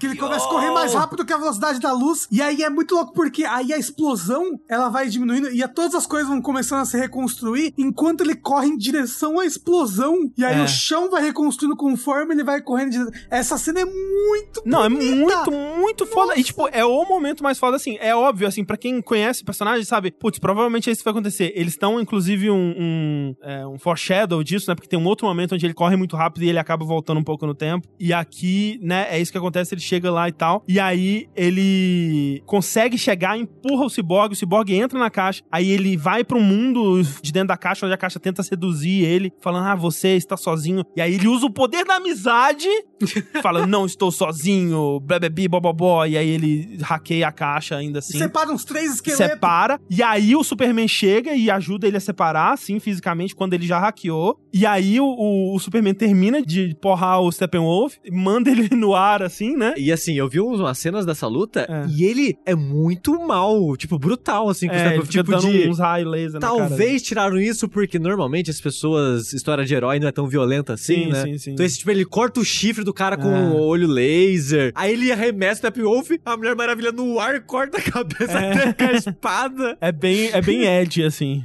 O lance é, essa cena toda não faz sentido, cara, eles terem cortado isso. Tipo, alguns momentos, como o Superman sendo violento, cortando a cabeça. Entendo. Agora, essa coisa toda do Flash, a coisa do Cyborg, porque assim, o Flash, no filme de 2017, ele é um zero esquerda, ele não faz nada, assim, ele tá perdidaço. Tem uns momentos, assim, que ele corre muito rápido e ajuda os outros heróis, assim. E empurra, né? Tipo, ele É, empurra. empurra umas pessoas assim aqui, empurra a espada da Mulher Maravilha pra ela, mas ele mesmo não faz nada. O Cyborg quase não tem participação. Você não sabe muito bem qual é o poder dele, tipo, o que, que ele tem de especial além de dar uns O, tirinhos. o- o pai dele morre no original? Não morre, o pai dele não morre no original. Eu tava pensando isso e falei, ué, o pai dele não morre, o que que tá acontecendo? Porque no original, a caixa materna cai em cima do carro, chega um moço lá, pega a caixa e vai embora, não é isso? Ele tipo, Isso. teleporta pra baixo, pega a caixa e vai embora. Nesse tem mó coisa do pai dele se sacrifica, sabe? É mó louco. Não, a- a- o desenvolvimento dele, do Flash, assim, o Flash ainda é piadista, mas, né, com um pouquinho mais de bom gosto, assim. E o lance do Cyborg, principalmente, ele tem. Nossa, o filme tem quatro horas, né? E assim, você vê que tem um excesso ali muito é, excessivo, porque ele realmente ele vai pegar um momento pra. Ok, agora a gente vai apresentar o Cyborg como se fosse o filme dele. A gente vai contar o passado dele, mostrar a relação dele com o pai, vai mostrar a relação dele com a mãe, vai mostrar como que, né, o acidente que deixou ele como ele tá. Nada disso tem no, no filme de 2017. O Flash tem uma outra cena completamente nova que apresenta ele, né, que é aquela cena dele salvando a, a moça lá no, é, do acidente, que ele pega a salsicha lá. É uma cena meio Isso, esquisita. salsicha. Mas é também é uma cena nova. E é bonita, hein? É uma cena, tipo, é muito Zack Snyder aquela cena, É né? muito, é. É mais slow motion pra caralho, mas é uma cena bonita. É que o Flash é muito rápido. Assim, cafona, cafona, muito cafona. É, não é muito cafona, Mas é é muito muito, bonita visualmente. assim. Inclusive, enquanto eu tava assistindo o filme, eu fiquei pausando pra fazer várias notas, né? Enquanto eu assistia. E é louco que eu comecei muito bravo com algumas coisas, com coisas do Zack Snyder, Uhum. Zack Snyder existe. que eu acho. É, puta que me pariu. Porque eu aluguei ele no YouTube pra assistir. E aí o YouTube tava bugado. Ele só rodava em 360p o filme. Eu falei, nossa, que bom. Eu só paguei 48 reais pra alugar esse filme. Caralho! É, não, tá ótimo. Porque assim, quando eu vejo coisas pro jogabilidade, quando eu, eu não gosto de ver pirata. Eu gosto de, né? Tô, é um trabalho, tô fazendo coisa pro trabalho, vamos fazer le- le- de maneira legal. Menos pro Monster Hunter. Monster Hunter eu. Puta, mas eu Não. vi, eu vi no stream, mas sem a menor. mani- Sem o menor peso na minha consciência. Pô, bem, eu aluguei no YouTube, 360p. Só. Não, não mudava, não mudava, não mudava. Aí eu, porra, vou tentar ver em outro lugar. Tentei ver no Play 5, qualidade boa. Mas como o filme era 4x3, ficavam uns textos, que era um texto que devia sumir, devia ficar, tipo, por baixo do filme. Ficava aparecendo do lado, assim, tipo, uns textos Eita. de erro. E aí, tipo, ficava o filme, e aí aonde era pra ser 4x3, ficava um texto de erro, assim. Eu até tirei Ai, foto. caralho. Ué. Que doido. Tipo, o filme começava em instantes, ficava escrito assim no canto. É o que merda, ver na TV, no YouTube da TV, mesmo erro do por 4x3. É o cara, Zack Snyder, filho da puta, faz essa porra 4x3, bugou a porra do YouTube. Xinguei o YouTube também. Aí o que que eu fiz? Baixei em torrent o filme em 4K e vi, eu fiquei, ó, A pirataria Ó, nunca nos abandona, Rafa. melhor legenda. Mas pagou pelo filme. É. Ah, o melhor serviço. Mas o que eu ia falar é, eu comecei não gostando das Snyder. Nossa, Snyder Cut existe de 4x3. Vai tomar no cu pra que essa porra? Não precisava. Não, mas, é, mas isso é porque, Rafa, É é, resolução do IMAX. Que o IMAX, a maior coisa 4K, não sei lá o que do caralho do IMAX, fica 4x3. Porque a tela gigantesca do maior IMAX da puta que pariu não é tão retangular, é um pouco mais quadrado. né? Tem uns negócios de resolução, mas não precisava ser o filme inteiro. Mas seria estranho demais se o filme ficasse picotando entre 4x3 e não. E o preto e branco, Sushi? Como que Não, o preto e branco não saiu preto e branco. Ah, Vai- pra quem não, quiser. Não, vai sair, vai sair tipo semana que vem. Não, sim, é pra quem quiser, não é obrigatório. Mas assim, gente. Não, mas é, é Oh, bobeira, mas, é bobeira. mas esse é o Zack Snyder, Rafa. O Zack Snyder, ele quer brincar, ele deixa ele brincar, ele é feliz. Não, gente, o que eu tô falando é, me dá preguiça um pouco desse negócio. Não, eu sou muito artista, caralho! Mas ele é artista, só que com a mentalidade de uma criança de 13 anos, Rafa. Deixa, deixa ele Não, brincar. falando, eu, eu comecei com essa porra de que ódio do Zack Snyder, dessas Zack Snyders dele, tipo, o momento que o Aquaman vai descer no oceano, aí a mulher começa a cantar. Ela lá, lá, lá. É muito engraçado essa cena. Lá, lá, lá, lá, lá, lá. É tipo, filha da puta, o que você tá cantando? Você tá doida? E aí fica nela. Tipo assim, você pensa assim, ok, é, tá o Bruce Wayne, assim, né? Tipo, o, Bruce Wayne, o, o, Aquaman, eles estão conversando assim, blá, blá, blá, blá. Aí o Aquaman fala, valeu, falou, vou nadar aqui. Ele vai, plush. Aí o Bruce Wayne fica lá sozinho com as mulheres, as grupos do Aquaman, elas começam a chegar assim, né?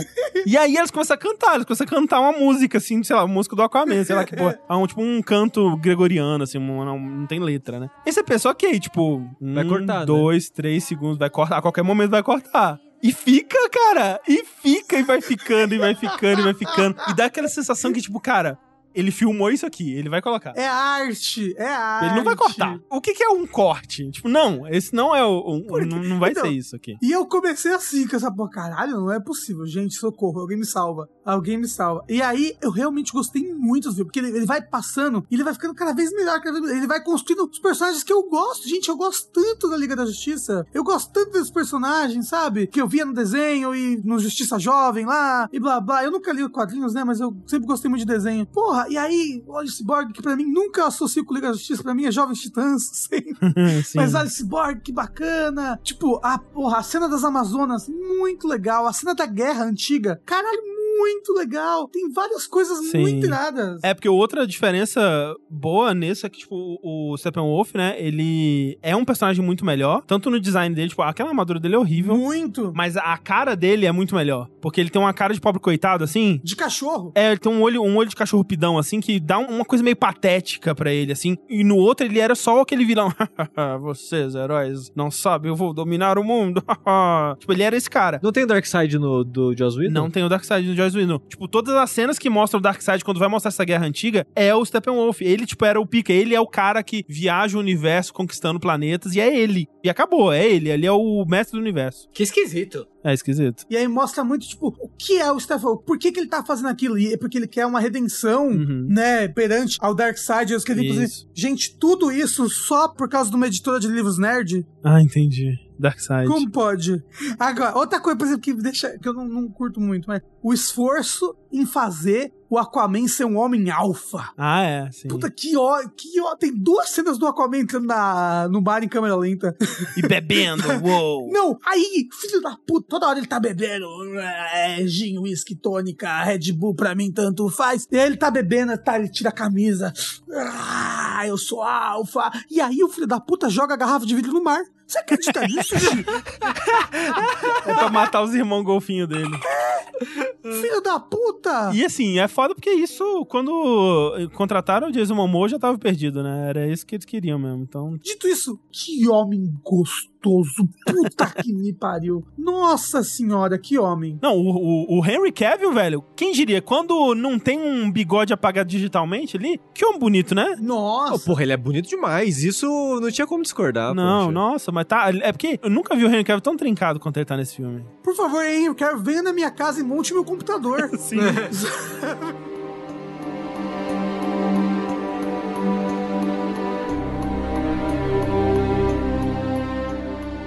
Assim, esse filme pra mim, ele é mais uma vez aquela prova que a gente sempre fala que tipo, cara, todo grande artista ou pessoas que consideram ser artistas, né, que tipo, quer você concorde ou não, Zack Snyder se considera um grande artista, um grande visionário, um grande Assim, não precisa falar que ele se considera. Ele é. Assim, Sendo bom ou não. é que tem gente aí, que não né? acha, né? Tem gente que, ah, esse é um farsante, ele acha que ele é pretencioso, ele acha que ele tá fazendo arte. Tipo, eu acho Assim, que ele, ele, tá. ele- ele é um pouco pretencioso, sim. Ele é, mas, Mas uma bem. coisa não elimina a outra. Sim. E tipo assim, velho, eu prefiro muito mais alguém que tem, assim, essa visão específica e que erra e que perde a mão, do que, tipo, sabe, o Ron Howard, que fez o filme do Han Solo. Uhum. Só que o lance é, a gente vê isso com, sei lá, o Kojima, né? Uhum. São pessoas que claramente precisam de editores. E precisam de um editor de confiança, uma pessoa pra trabalhar com ela, uma pessoa que vai entender o trabalho dela, que não vai querer, tipo, censurar ou tirar as coisas que fazem do trabalho dela único, mas que vai entender que, cara, não precisa ser quatro horas de filme.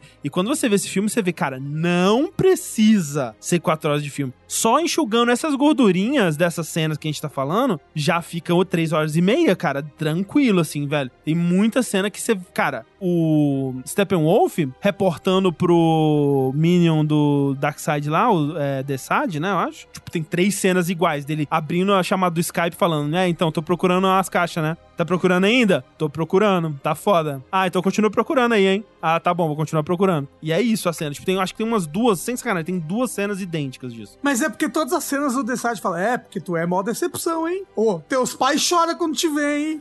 Mas eu acho que uma parada que eu vi o pessoal do Red Letter Media falando, e eu acho que talvez faz um pouco de sentido, que esse filme, do jeito que ele foi feito agora, ele não foi feito com a mentalidade de cinema. Ah, não. Sim, Ele foi feito com uma outra. Tanto que tem né, a divisão de, de partes, né? Sim, e sim. tal. Talvez era, um, era pra ser especificamente um teste para um filme nesse formato sair direto pra streaming. Não, eu, eu acho que, assim, tirando a parte do fandom tóxico, que não é todo fandom também, né? Teve muita gente que arrecadou fundos pra prevenção ao suicídio, várias coisas legais também foram feitas em cima Sim. do Snyder Cut, assim. Mas é um fandom que grita muito alto, né? E incomoda o ouvido. Sim, faz muito barulho, de fato. E no fim das contas, eles fazendo barulho deu certo, que é parte do problema que a gente tava falando, que talvez isso, né, se torne algo mais recorrente. Mas o lance é, fora essa parte que é meio preocupante, talvez, tem uma parte que é muito legal que, tipo, isso não teria acontecido se não fosse, por exemplo, a HBO Max. Porque tem muita gente que fala, ah, é uma vitória dos fãs em cima das empresas e tal. Tipo, velho. e aí é muita inocência, né? Tipo. É uma vitória do serviço por streaming. na É, verdade. uma vitória da Warner. Em cima e- dela mesma. Em cima dela mesma, porque ela juntou ali, tipo, a, a fome com vontade de comer. A gente precisa de alguma coisa pra divulgar o nosso serviço que tá lançando. Ao mesmo tempo, tem esse povo aqui que tá enchendo o saco com essa porra. A gente vai dar o que eles querem, a gente vai parecer benevolentes, Vai né? gastar menos do que fazer um filme do zero Muito menos. e né? vai atrair atenção pro nosso Tipo, um filme que já tinha arrecadado bastante antes, já tinha se pagado, não foi um filme que deu prejuízo nem nada do tipo. Uhum. Vai ganhar de novo com esse filme agora e vai, tipo, trazer, fazer esse barulho todo. O Zack Snyder, atualmente, ele é um dos diretores mais bem cotados de Hollywood no momento por causa disso tudo que aconteceu, sabe? A vitória da Warner, né, no fim das contas. Mas eu acho que a lição que também tira disso é: se você tá contratando um diretor que é autoral nesse, nesse sentido e tudo mais. Porra, não poda o cara da maneira que ele é podado. Eu, eu acho que talvez se tivessem deixado ele ter a visão dele no Batman vs Superman, talvez, teria sido um filme melhor. Porque eu acho que ele provou aqui que ele sabe a história que ele quer contar.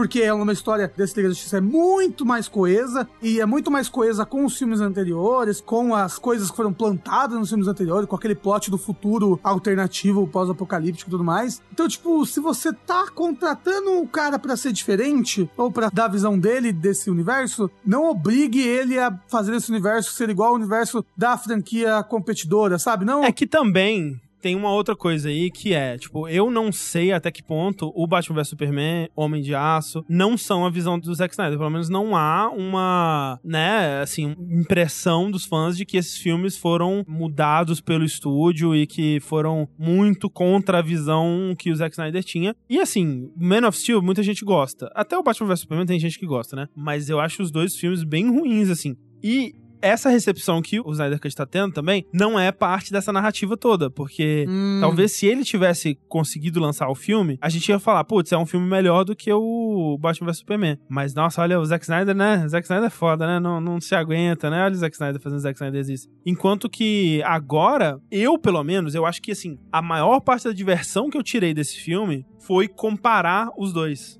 sabe? Foi ver como que era e como que tá. E, tipo, ter esse contraste, você consegue ver muito claramente que a maior parte das coisas do Snyder Cut é muito melhor. Tem um momento ou outro que eu prefiro a versão do Joss Whedon. Tipo, eu gosto que na versão do Joss Whedon, por exemplo, quando eles decidem ressuscitar o Superman na Snyder Cut, eles falam, tá todo mundo pensando o que eu tô pensando?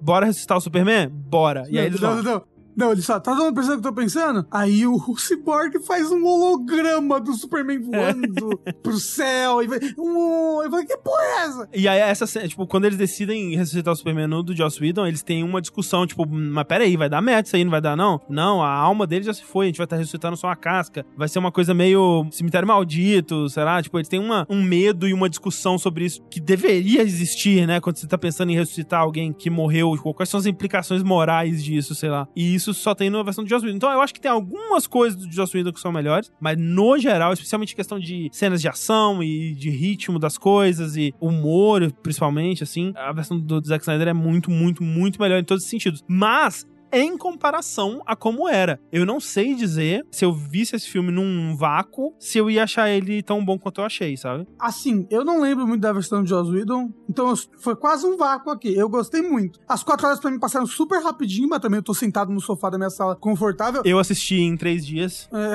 assim, Ah, é porque eu tava vendo os dois ao mesmo tempo. Ah, também. sim, sim. É, eu vi, eu vi numa manhã só. Mas assim, se eu tivesse num cinema, eu não sei se eu ia aguentar quatro horas, gente. Ia ter precisar duas horas, pausa, xixi, cocô, pipoca. Mas é isso que eles vão fazer. Eles vão estrear, né, em alguns cinemas aí e vai ter uma, uma pausa depois de um certo, de uma certa parte lá. Mas, Rafa, Hum. você não sabia então que aquele final lá é, foi filmado agora? Tipo, eles juntaram a galera não, agora. Não sabia, eu sei que eu gostei, hein? Daquele final só porque eu curto essa plot meio injustice de tipo, Superman, na verdade, é um perigo, uma arma perigosa. Gosto. É porque eles mostram, né, o, esse futuro aí, onde o Darkseid tá na Terra, né, e aparentemente boa parte da Liga da Justiça do, do filme morreu, né, então você vê num flashback lá do... Putz, inclusive essa cena é boa demais, quando eles vão ressuscitar o Superman e o, o Cyborg tem a premonição de que vai dar merda. Uhum. Nossa, é bom demais. E a nave falando, pelo amor de Deus, não faz isso, não faz isso. No do Joss Whedon é, tipo, bora, ressuscitou o Superman, galera, fechou. Nesse é, tipo, a cena tensa, caralho, não faz isso, vai dar merda, vai, não faz isso, vai dar merda. E ele tem a premonição. E ele vê na premonição o Darkseid matando o Aquaman com os raios tortos dele. Ele vê a Mulher Maravilha sendo queimada na fogueira, né, com as moedinhas no olho, assim. Ele vê o Superman segurando o esqueleto da Lois Lane, assim. E aí tem esse futuro, né, que é a maior parte da liga morreu. Quem sobrou foi o Batman, a Mera, né, que é aquela amiga do Aquaman lá que aparece no filme. Tem o Flash, né? Que ele tá com a roupa que ele aparece quando ele vem do futuro pra falar com o Batman no Batman vs Superman. Tem aquele vilão do Batman que aparecia na cena pós-créditos anteriores. Ah. Deathstroke, né? Deathstroke, isso. Isso, isso, que ele é um ótimo vilão no Jovens Titãs. O Cyborg tá lá também. É, E no time do Batman, o Coringa. Tipo, eles estão juntos numa missão, né? é. Só que o é um Coringa que ele não tá bem das pernas, ali, não, porque ele tá muito louco. Ele tá mais louco que o louco. Você sabe, você sabe o Coringa? Tá mais louco que o Batman. Tá mais louco que o Batman. Olha, o Coringa tá mais louco que o Batman. Eu não sei quem passou aquele batom ali nele ou se ele comeu. É, você sabe cachorro quando come batom?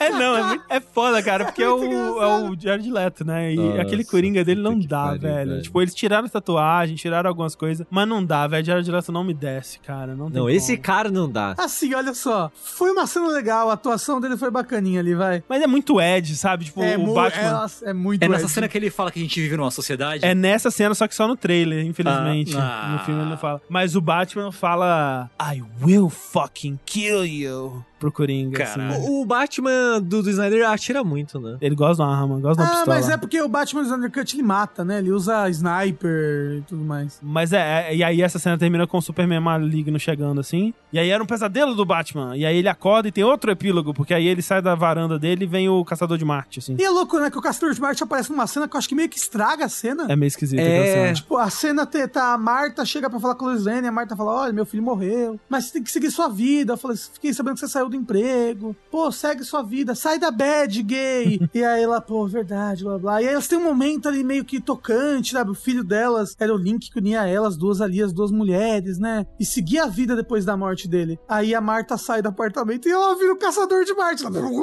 Assim, eu acho que estraga a cena, com certeza, né? Porque. Mas Luiz Lane é a chave. Então, é por isso, né? É por isso que, Uh. tipo, o Caçador de Marte foi lá fantasiado de, de coisa pra Lois Lane sair da bad, porque senão ela não ia estar lá pra ajudar o Superman quando ele ressuscitasse, enfim. Mas é engraçado, porque essa cena foi a primeira coisa que eu vi do Snyder Cut na internet, das pessoas comparando a diferença, né? Uhum. E eu vi a cena toda, né? Dela chegando, elas conversando e blá blá blá. E depois a do Joss Whedon, a diferença. Não, a do Joss Whedon parece um episódio de série, né? De TV, assim. É, é bizarro, é bizarro. É, quase tem risada da plateia. É, e eu fiquei, tipo, em choque. Tipo, caralho, que loucura. Mas eu não sabia do, do Homem de Marte, só fui saber depois. Então, mas assim, não dá pra saber, né? Mas isso eu acho que foi colocado no Snyder Cut. Eu acho que não era pra ser a intenção. Não era a intenção ser ele. Até porque eu acho que essa coisa toda do Caçador de Marte é coisa que ele inventou agora. Agora. sabe? É. Porque, nossa, é muito esquisito isso, sabe? Tipo, é uma cena tão da hora, assim, das Uhum. duas. É, e eu achei estranho o design dele. Ele é só um cara verde, aí lá ele parece um robô, não sei, ele tem umas marcas na cara. Né? Ah, é porque, você sabe, né? Tudo no, no cinema de super-herói tem que ter muita textura. Pra, não pode ser liso as Assim, coisas, entendeu? Essa cena final, como um todo, eu acho ela meio irresponsável, sabe? É, porque, tipo, e agora, se eles forem continuar. Se talvez eles forem continuar esse universo daí, porque a, a, a Warner tá muito louca com o universo da DC, a gente não sabe o que, que é, o que, que não é. O novo filme do Esquadrão Suicida, que só chama Esquadrão Suicida. E tá vindo aí, já tá sendo filmado, terminado. Talvez já terminaram de filmar o novo filme do Batman, sabe? É, E aí o Batman do Ben Affleck vai aparecer no filme do Flash, do Flashpoint, que vai ser filmado ainda. então, e aí, porque essa cena final muito parece que ó, vai continuar essa história. Vai continuar essa história? É, então, o- é o Zack Snyder falando assim: olha a galera que pediu pelo Snyder Cut e encheu o saco da internet inteira durante dois anos. Fica na mão de vocês aí, né, galera? Poxa vida, e eu sou apenas o Zequinho Snyderzinho aqui fazendo meu trabalho. Eu sou apenas o Zack Splinter, né? Isso. Então, assim, é meio irresponsável porque, tipo, a Warner já superou o Zack Snyder, né? Já tá em outra, né? Já fez Coringa, já tá fazendo o novo Batman. Aves de roupinha, que é excelente. É, mas é esquisito, né? Porque, de certa forma, o universo ainda tá continuando. Porque saiu esse ano Mulher Maravilha, vai ter o Flashpoint que vai ser com Ezra Miller. Talvez seja até bom pra eles de pararem de seguir a Marvel e fazer, tipo, ah, velho, assim como no quadrinho tem o Batman velho, tem o Batman novo, tem o futuro. Batman perneta, Batman do futuro. Pode ter todos os Batman aí, tem o Batman do Ben Affleck, tem o Batman... O Batman Perneta, que é o meu Batman favorito. É, e aí faz os dois se encontrarem também. Isso. Mas assim, eu mal posso esperar pro Zack Snyder restaurar o Batman Perneta vs Superman.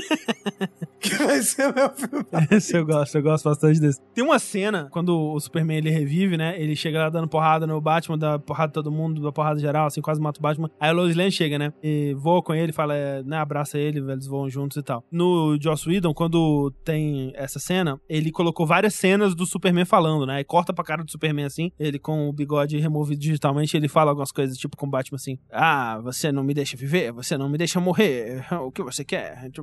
E aí, tipo, no Zack Snyder não tem, ele não fala nada, né? Aí, quando ele tá voando com a Lois Lane, eles chegam na fazenda dos Kent, né, assim. E aí, quando ele chega no, no Snyder Cut, ele fala, ele fala qualquer merda, ele fala, tipo, ah, estamos aqui. Aí a Lois Lane fala, nossa, você falou Aí ele, por quê? Eu não havia antes? Meio que tipo assim, ah, eu nem percebi que eu não tava falando, né? Tipo, não, eu sou, sou só eu mesmo, né? Tá tudo certo. No, no Joss Whedon, quando, como ele já tinha falado antes, né? E eles queriam manter essa cena, na hora que a Lois Lane, ele fala a paradinha, né? Aí na hora que a Lois Lane vai falar, Uau, você falou, tem uma dublagem horrível da Lois Lane falando, nossa, você tá cheiroso? e aí ele fala, por que eu não estava antes? Ah, Jesus Cristo. É, e é assim, é, é esse nível o filme inteiro, assim, as dublagens em cima dos personagens. O Joss Whedon, ele só não deve se arrepender porque ele deve ter feito muito dinheiro nessa porra. É, mas tá queimado também, né, o Minion Joss Whedon. É. Especialmente agora com as denúncias, né, do cast, assim, o pessoal Ray Sim. Fisher. Agora vocês têm que ver a versão que é o. A versão Rafa Cut, que as Lu... a Lois Lane, quando eles pousam, ela taca ali uma mordida no peito do Superman, que tá gostoso pra caralho. Naquela... Ela... ela dá um nhaque. Como é que deve ser, hein? Ser gostoso daquele Mo- jeito? é, é isso, um. Dois, morder um, um peito Ah. é, malhado, assim. Assim, se for do super-homem, você quebra o dente. Quebra o dente, né? É verdade. Não. Mas não deve ser muito gostoso, deve ser uma carne dura. Não, Ah, mas pode dar uma mordi- mordiscadinha, assim? É. Só pra ver como é, que igual é. o... Será que dar tapa numa bunda muito malhada, que é dura, vai ser tão legal quanto uma bunda não tão malhada assim? Deve Com ser certeza, menos deve legal. ser- Não, deve ser muito legal. Ó, eu, eu vi uma história no Twitter de uma pessoa que deu um tapa numa bunda torneada e quebrou a- o dedo. Vi também. É, eu vi isso daí. Isso também.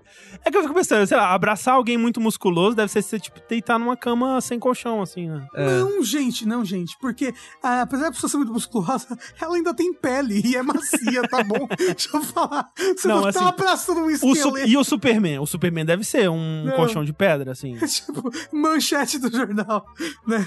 Lois Lane morde peito do Superman e perde dentes. Banguelinha.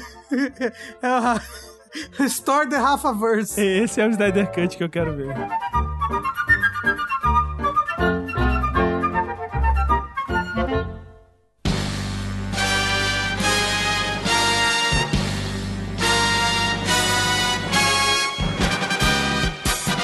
É aquela hora de falarmos de mangá de One Piece, né? Vamos continuar aqui nessa aventura com o nosso checkpoint de One Piece. É sempre bom lembrar que o checkpoint de One Piece é um oferecimento da Crunchyroll. Uou! Pois é, muito obrigado então pra Crunchyroll por patrocinar o nosso Checkpoint One Piece, que a gente comenta aqui como é que tá o progresso do mangá, e em breve Sushi também vai nos alcançar. Você tá no episódio 300 e alguma coisa, né? É, tô no comecinho ali do negócio Thriller Park. E a Crunchyroll, então, é aquele serviço, aquela plataforma maneira em que você pode assistir animes de forma oficial e com qualidade. Uou. Quando quiser e onde quiser. Se o Sushi quiser assistir Thriller Bark fazendo cocô, ele pode. Eu posso, Ele isso é pode. verdade. Ele pode, né? Inclusive, ele tava comentando que o, o aplicativo para iPad é bacana também. É tipo do Play 5, né? O mesmo do que tem no Play 5. Sim, a gente, a gente comentou em algum Rejack que, tipo, nossa, o aplicativo do Crunchyroll pra PS5 é muito melhor que o de PS4, né? Blá blá blá, é mais bonito, tem mais funções. E é o mesmo do iPad, eu descobri. Olha só. Eu não sei se de celular, de todo mobile é assim, mas é o mesmo do iPad, pelo menos, isso eu sei. Que doideira. É, então é, você pode assistir o quê? No seu iPad fazendo cocô. Você pode ver também no seu PC, pode ver no celular. Olha só, tem aplicativo do celular. Tem para consoles PS5, PS4, tralala, com essa coisa toda. Dá pra ver também no seu Chromecast, no seu Apple TV, no seu Rokubox, com um catálogo recheadinho de animes, inclusive One Piece, né? Que a gente fala aqui tudo fora da caixa. Tem lá os seus quase mil episódios de One Piece, todos legendados em português. Ouvi dizer, Tengu, que One Piece anime recentemente entrou num momento muito bom. É mesmo? sem entrar em spoilers aqui, mas é um flashback muito bom, né? Que acontece ali na- no arco de Wano, envolvendo piratas famosos aí. Ô, louco. Hum, Ô, louco. Eita. Sabia, Rafa?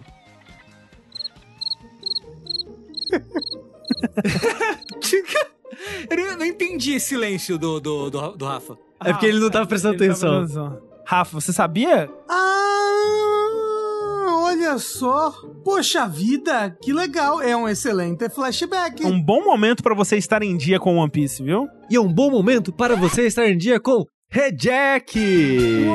O último episódio onde falamos de Hunter x Hunter, do episódio 26 ao 39, eu acho. Ou alguma coisa Ou assim. alguma coisa assim, é. Foram episódios. É, por aí, foram episódios. C- Certamente foram episódios. E foi muito legal a gravação do Rejack, então vai ser muito legal o episódio, ouça. E aí a gente tá agora o quê? No começo de temporada, né? Agora a gente tá em abril aí já, né? Começo de temporada. E outra temporada que começa, a Crunchyroll pega quase todos os títulos novos pra você assistir. Olha só, quase junto com o Japão. Por quê? Por causa do Simulcast, olha só. Simulcast é assim, passou o anime na TV do Japão, uma hora depois, ele já tá disponível na Crunchyroll em HD, com legendas em português. Olha só. Olha que magia. É incrível, é incrível. E veja só, você aí que tá pagando pelo prêmio do Crunchyroll, certamente vai ter uma experiência melhor do que o Rafa com o Snyder Cut, porque Ah, é. anime em alta qualidade, não 360p, né? Os lançamentos, tudo, você vai conseguir ver em 1080 ali bonitinho e legendado. Alguns tem até dublado, né? Com uma velocidade expressa ali. Pois é, coisa de louco mesmo. É, mas, mesmo que você não tenha assinatura premium, você pode ir lá assistir o quê? De graça. É verdade. Completamente louco. O gerente ficou louco. Você pode ir lá criar sua conta e assistir de graça, né? Você não vai ter acesso aos episódios novos, mais recentes das séries da temporada, mas você vai poder assistir ali, depois de um tempinho, assistindo alguns comerciaizinhos durante a sua experiência de assistimento de anime. Se você não tem conta no Crunchyroll ainda, se interessou, você pode ir lá e fazer seu cadastro usando o nosso código. Você pode ir lá acessar got.cr barra jogabilidade ou clicar no link que tem aqui na postagem desse episódio do Fora da Caixa para ganhar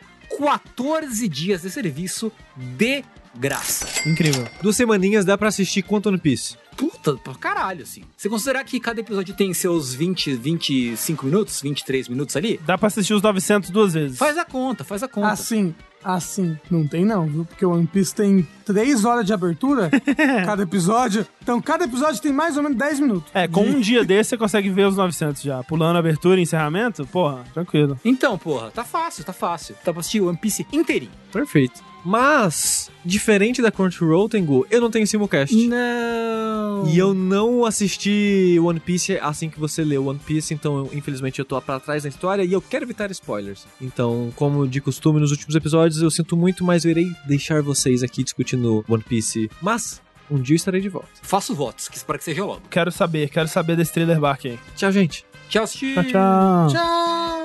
Agora a gente pode falar mal do sushi. Aí. E aquele terceiro mamilo ali, hein?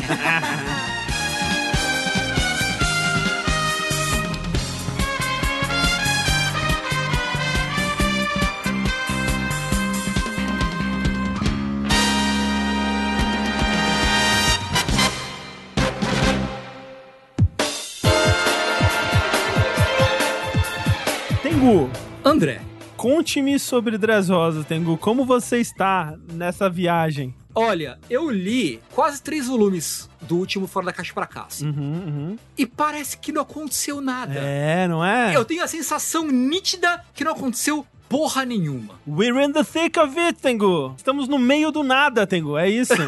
Tengo, Tengo, você chegou na famosa gordura de Dressrosa! Caralho! Eba! Mas será que chegou? Não sei se chegou ainda. Será? O que, que aconteceu? Parece que aconteceu muito e não aconteceu nada. No momento em que eu tô lá agora, a coisa mais. Deixa eu conferir. A coisa mais recente que aconteceu agora é o flashback do LOL. Pô, bom flashback, bom. O flashback do LOL e o flashback do Dom Flamingo em meio que em paralelo, assim, né? Ótimo, ótimos flashbacks. aham. Falou da Cidade Branca. E tá, termina com o LOL falando: Ah, meu nome completo é LOL D, é Trafalgar D, alguma coisa LOL. Waterlaw, é. Uhum. Aí aparece o coração, tipo, moleque, você falou o quê? Boa. Então, assim, não fica perto do Dom Flamingo, vaza daqui agora.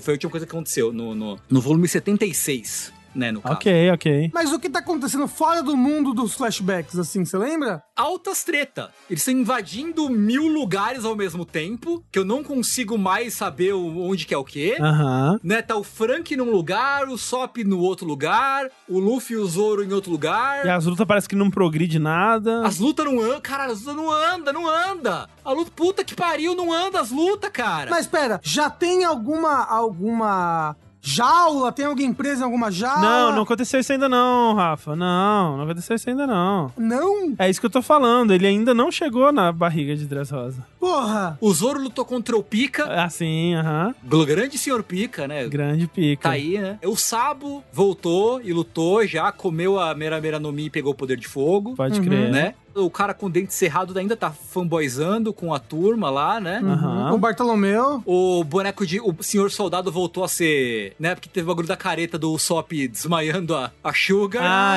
é. Esse foi um bom momento, ó. Esse momento foi bom, hein? Do o, o SOP no geral ali, ó. O SOP sendo foda. Foi É bom. legal esse momento. É bom, é bom. Mas, cara, é isso. Tipo, eu sinto que não. Pra que nós estamos aqui? Apenas pra sofrer?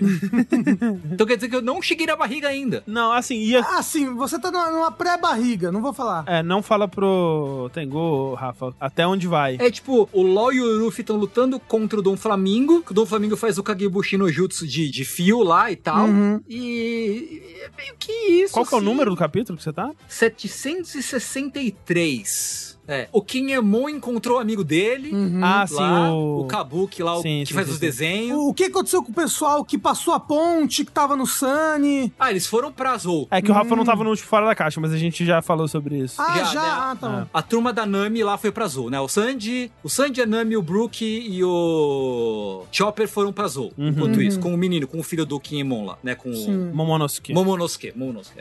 Foram pra lá e tal. E, cara, é meio que isso, assim, eu tô meio coçando a minha cabeça, assim.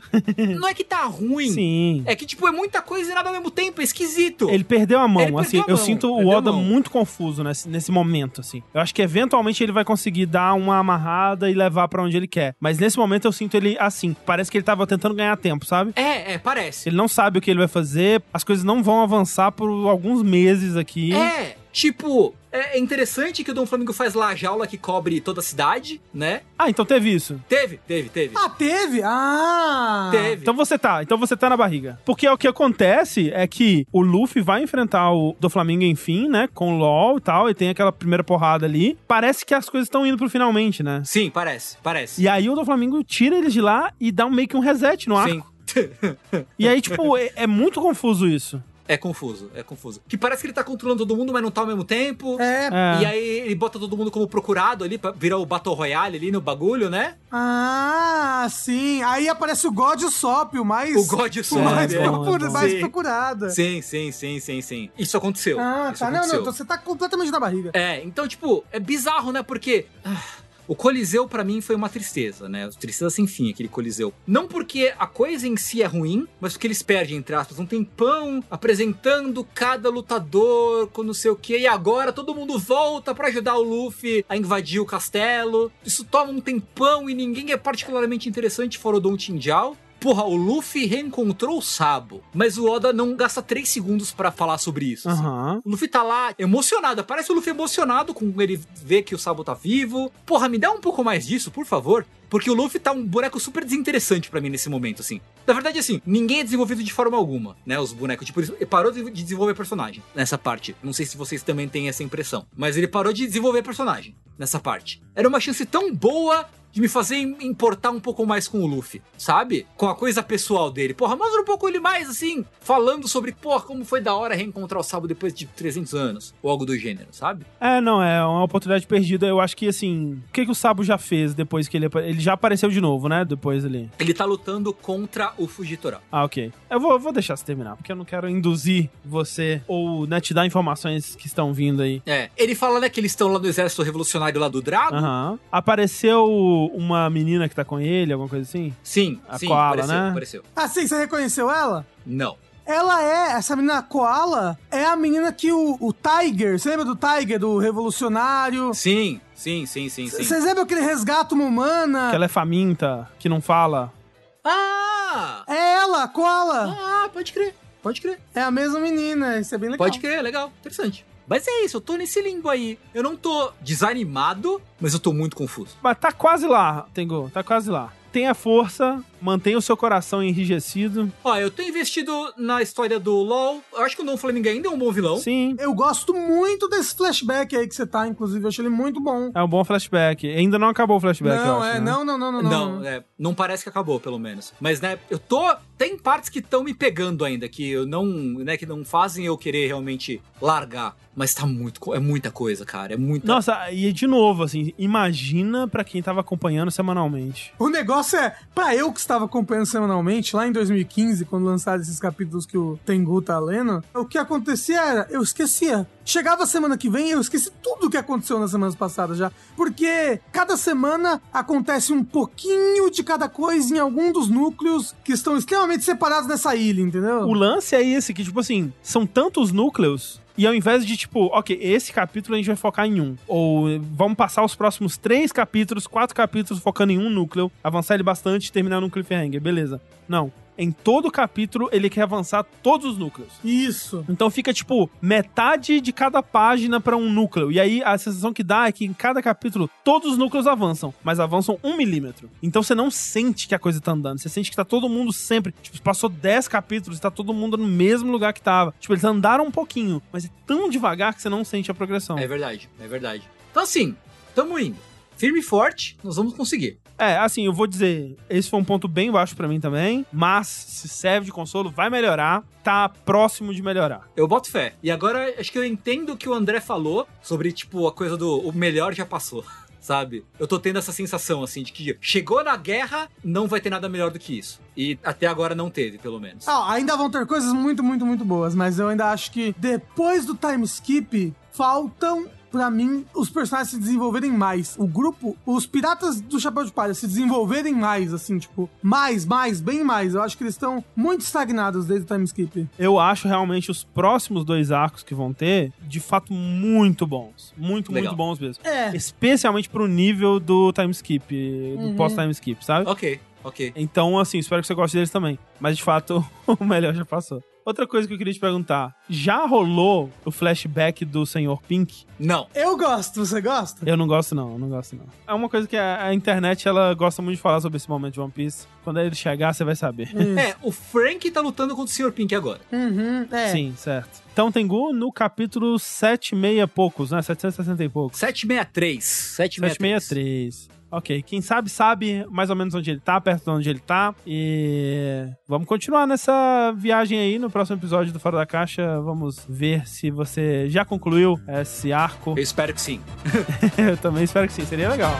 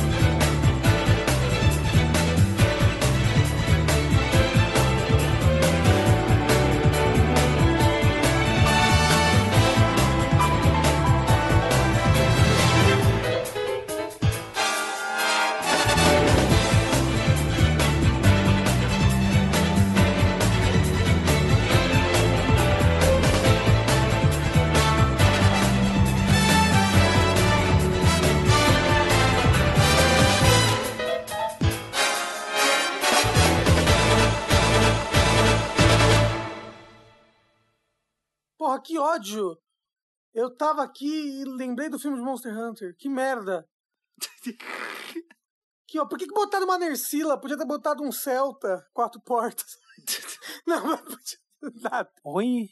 É que tem, tem um bicho do Monster Hunter que ele anda em grupo e ele é tipo umas aranha. E uh, umas aranha voadora, uns insetos, que o nome dele é Celtas. E ele é maravilhoso, e tem o Desert Celtas que funciona perfeito, mas ninguém entende Monster Hunter com a porra daquele. Ótimo. O Rafa tá no mundo dele, né? Eu tava prestando atenção num negócio de Monster Hunter que apareceu pra mim. Uma propaganda. Este episódio foi editado por Sintonia Criativa.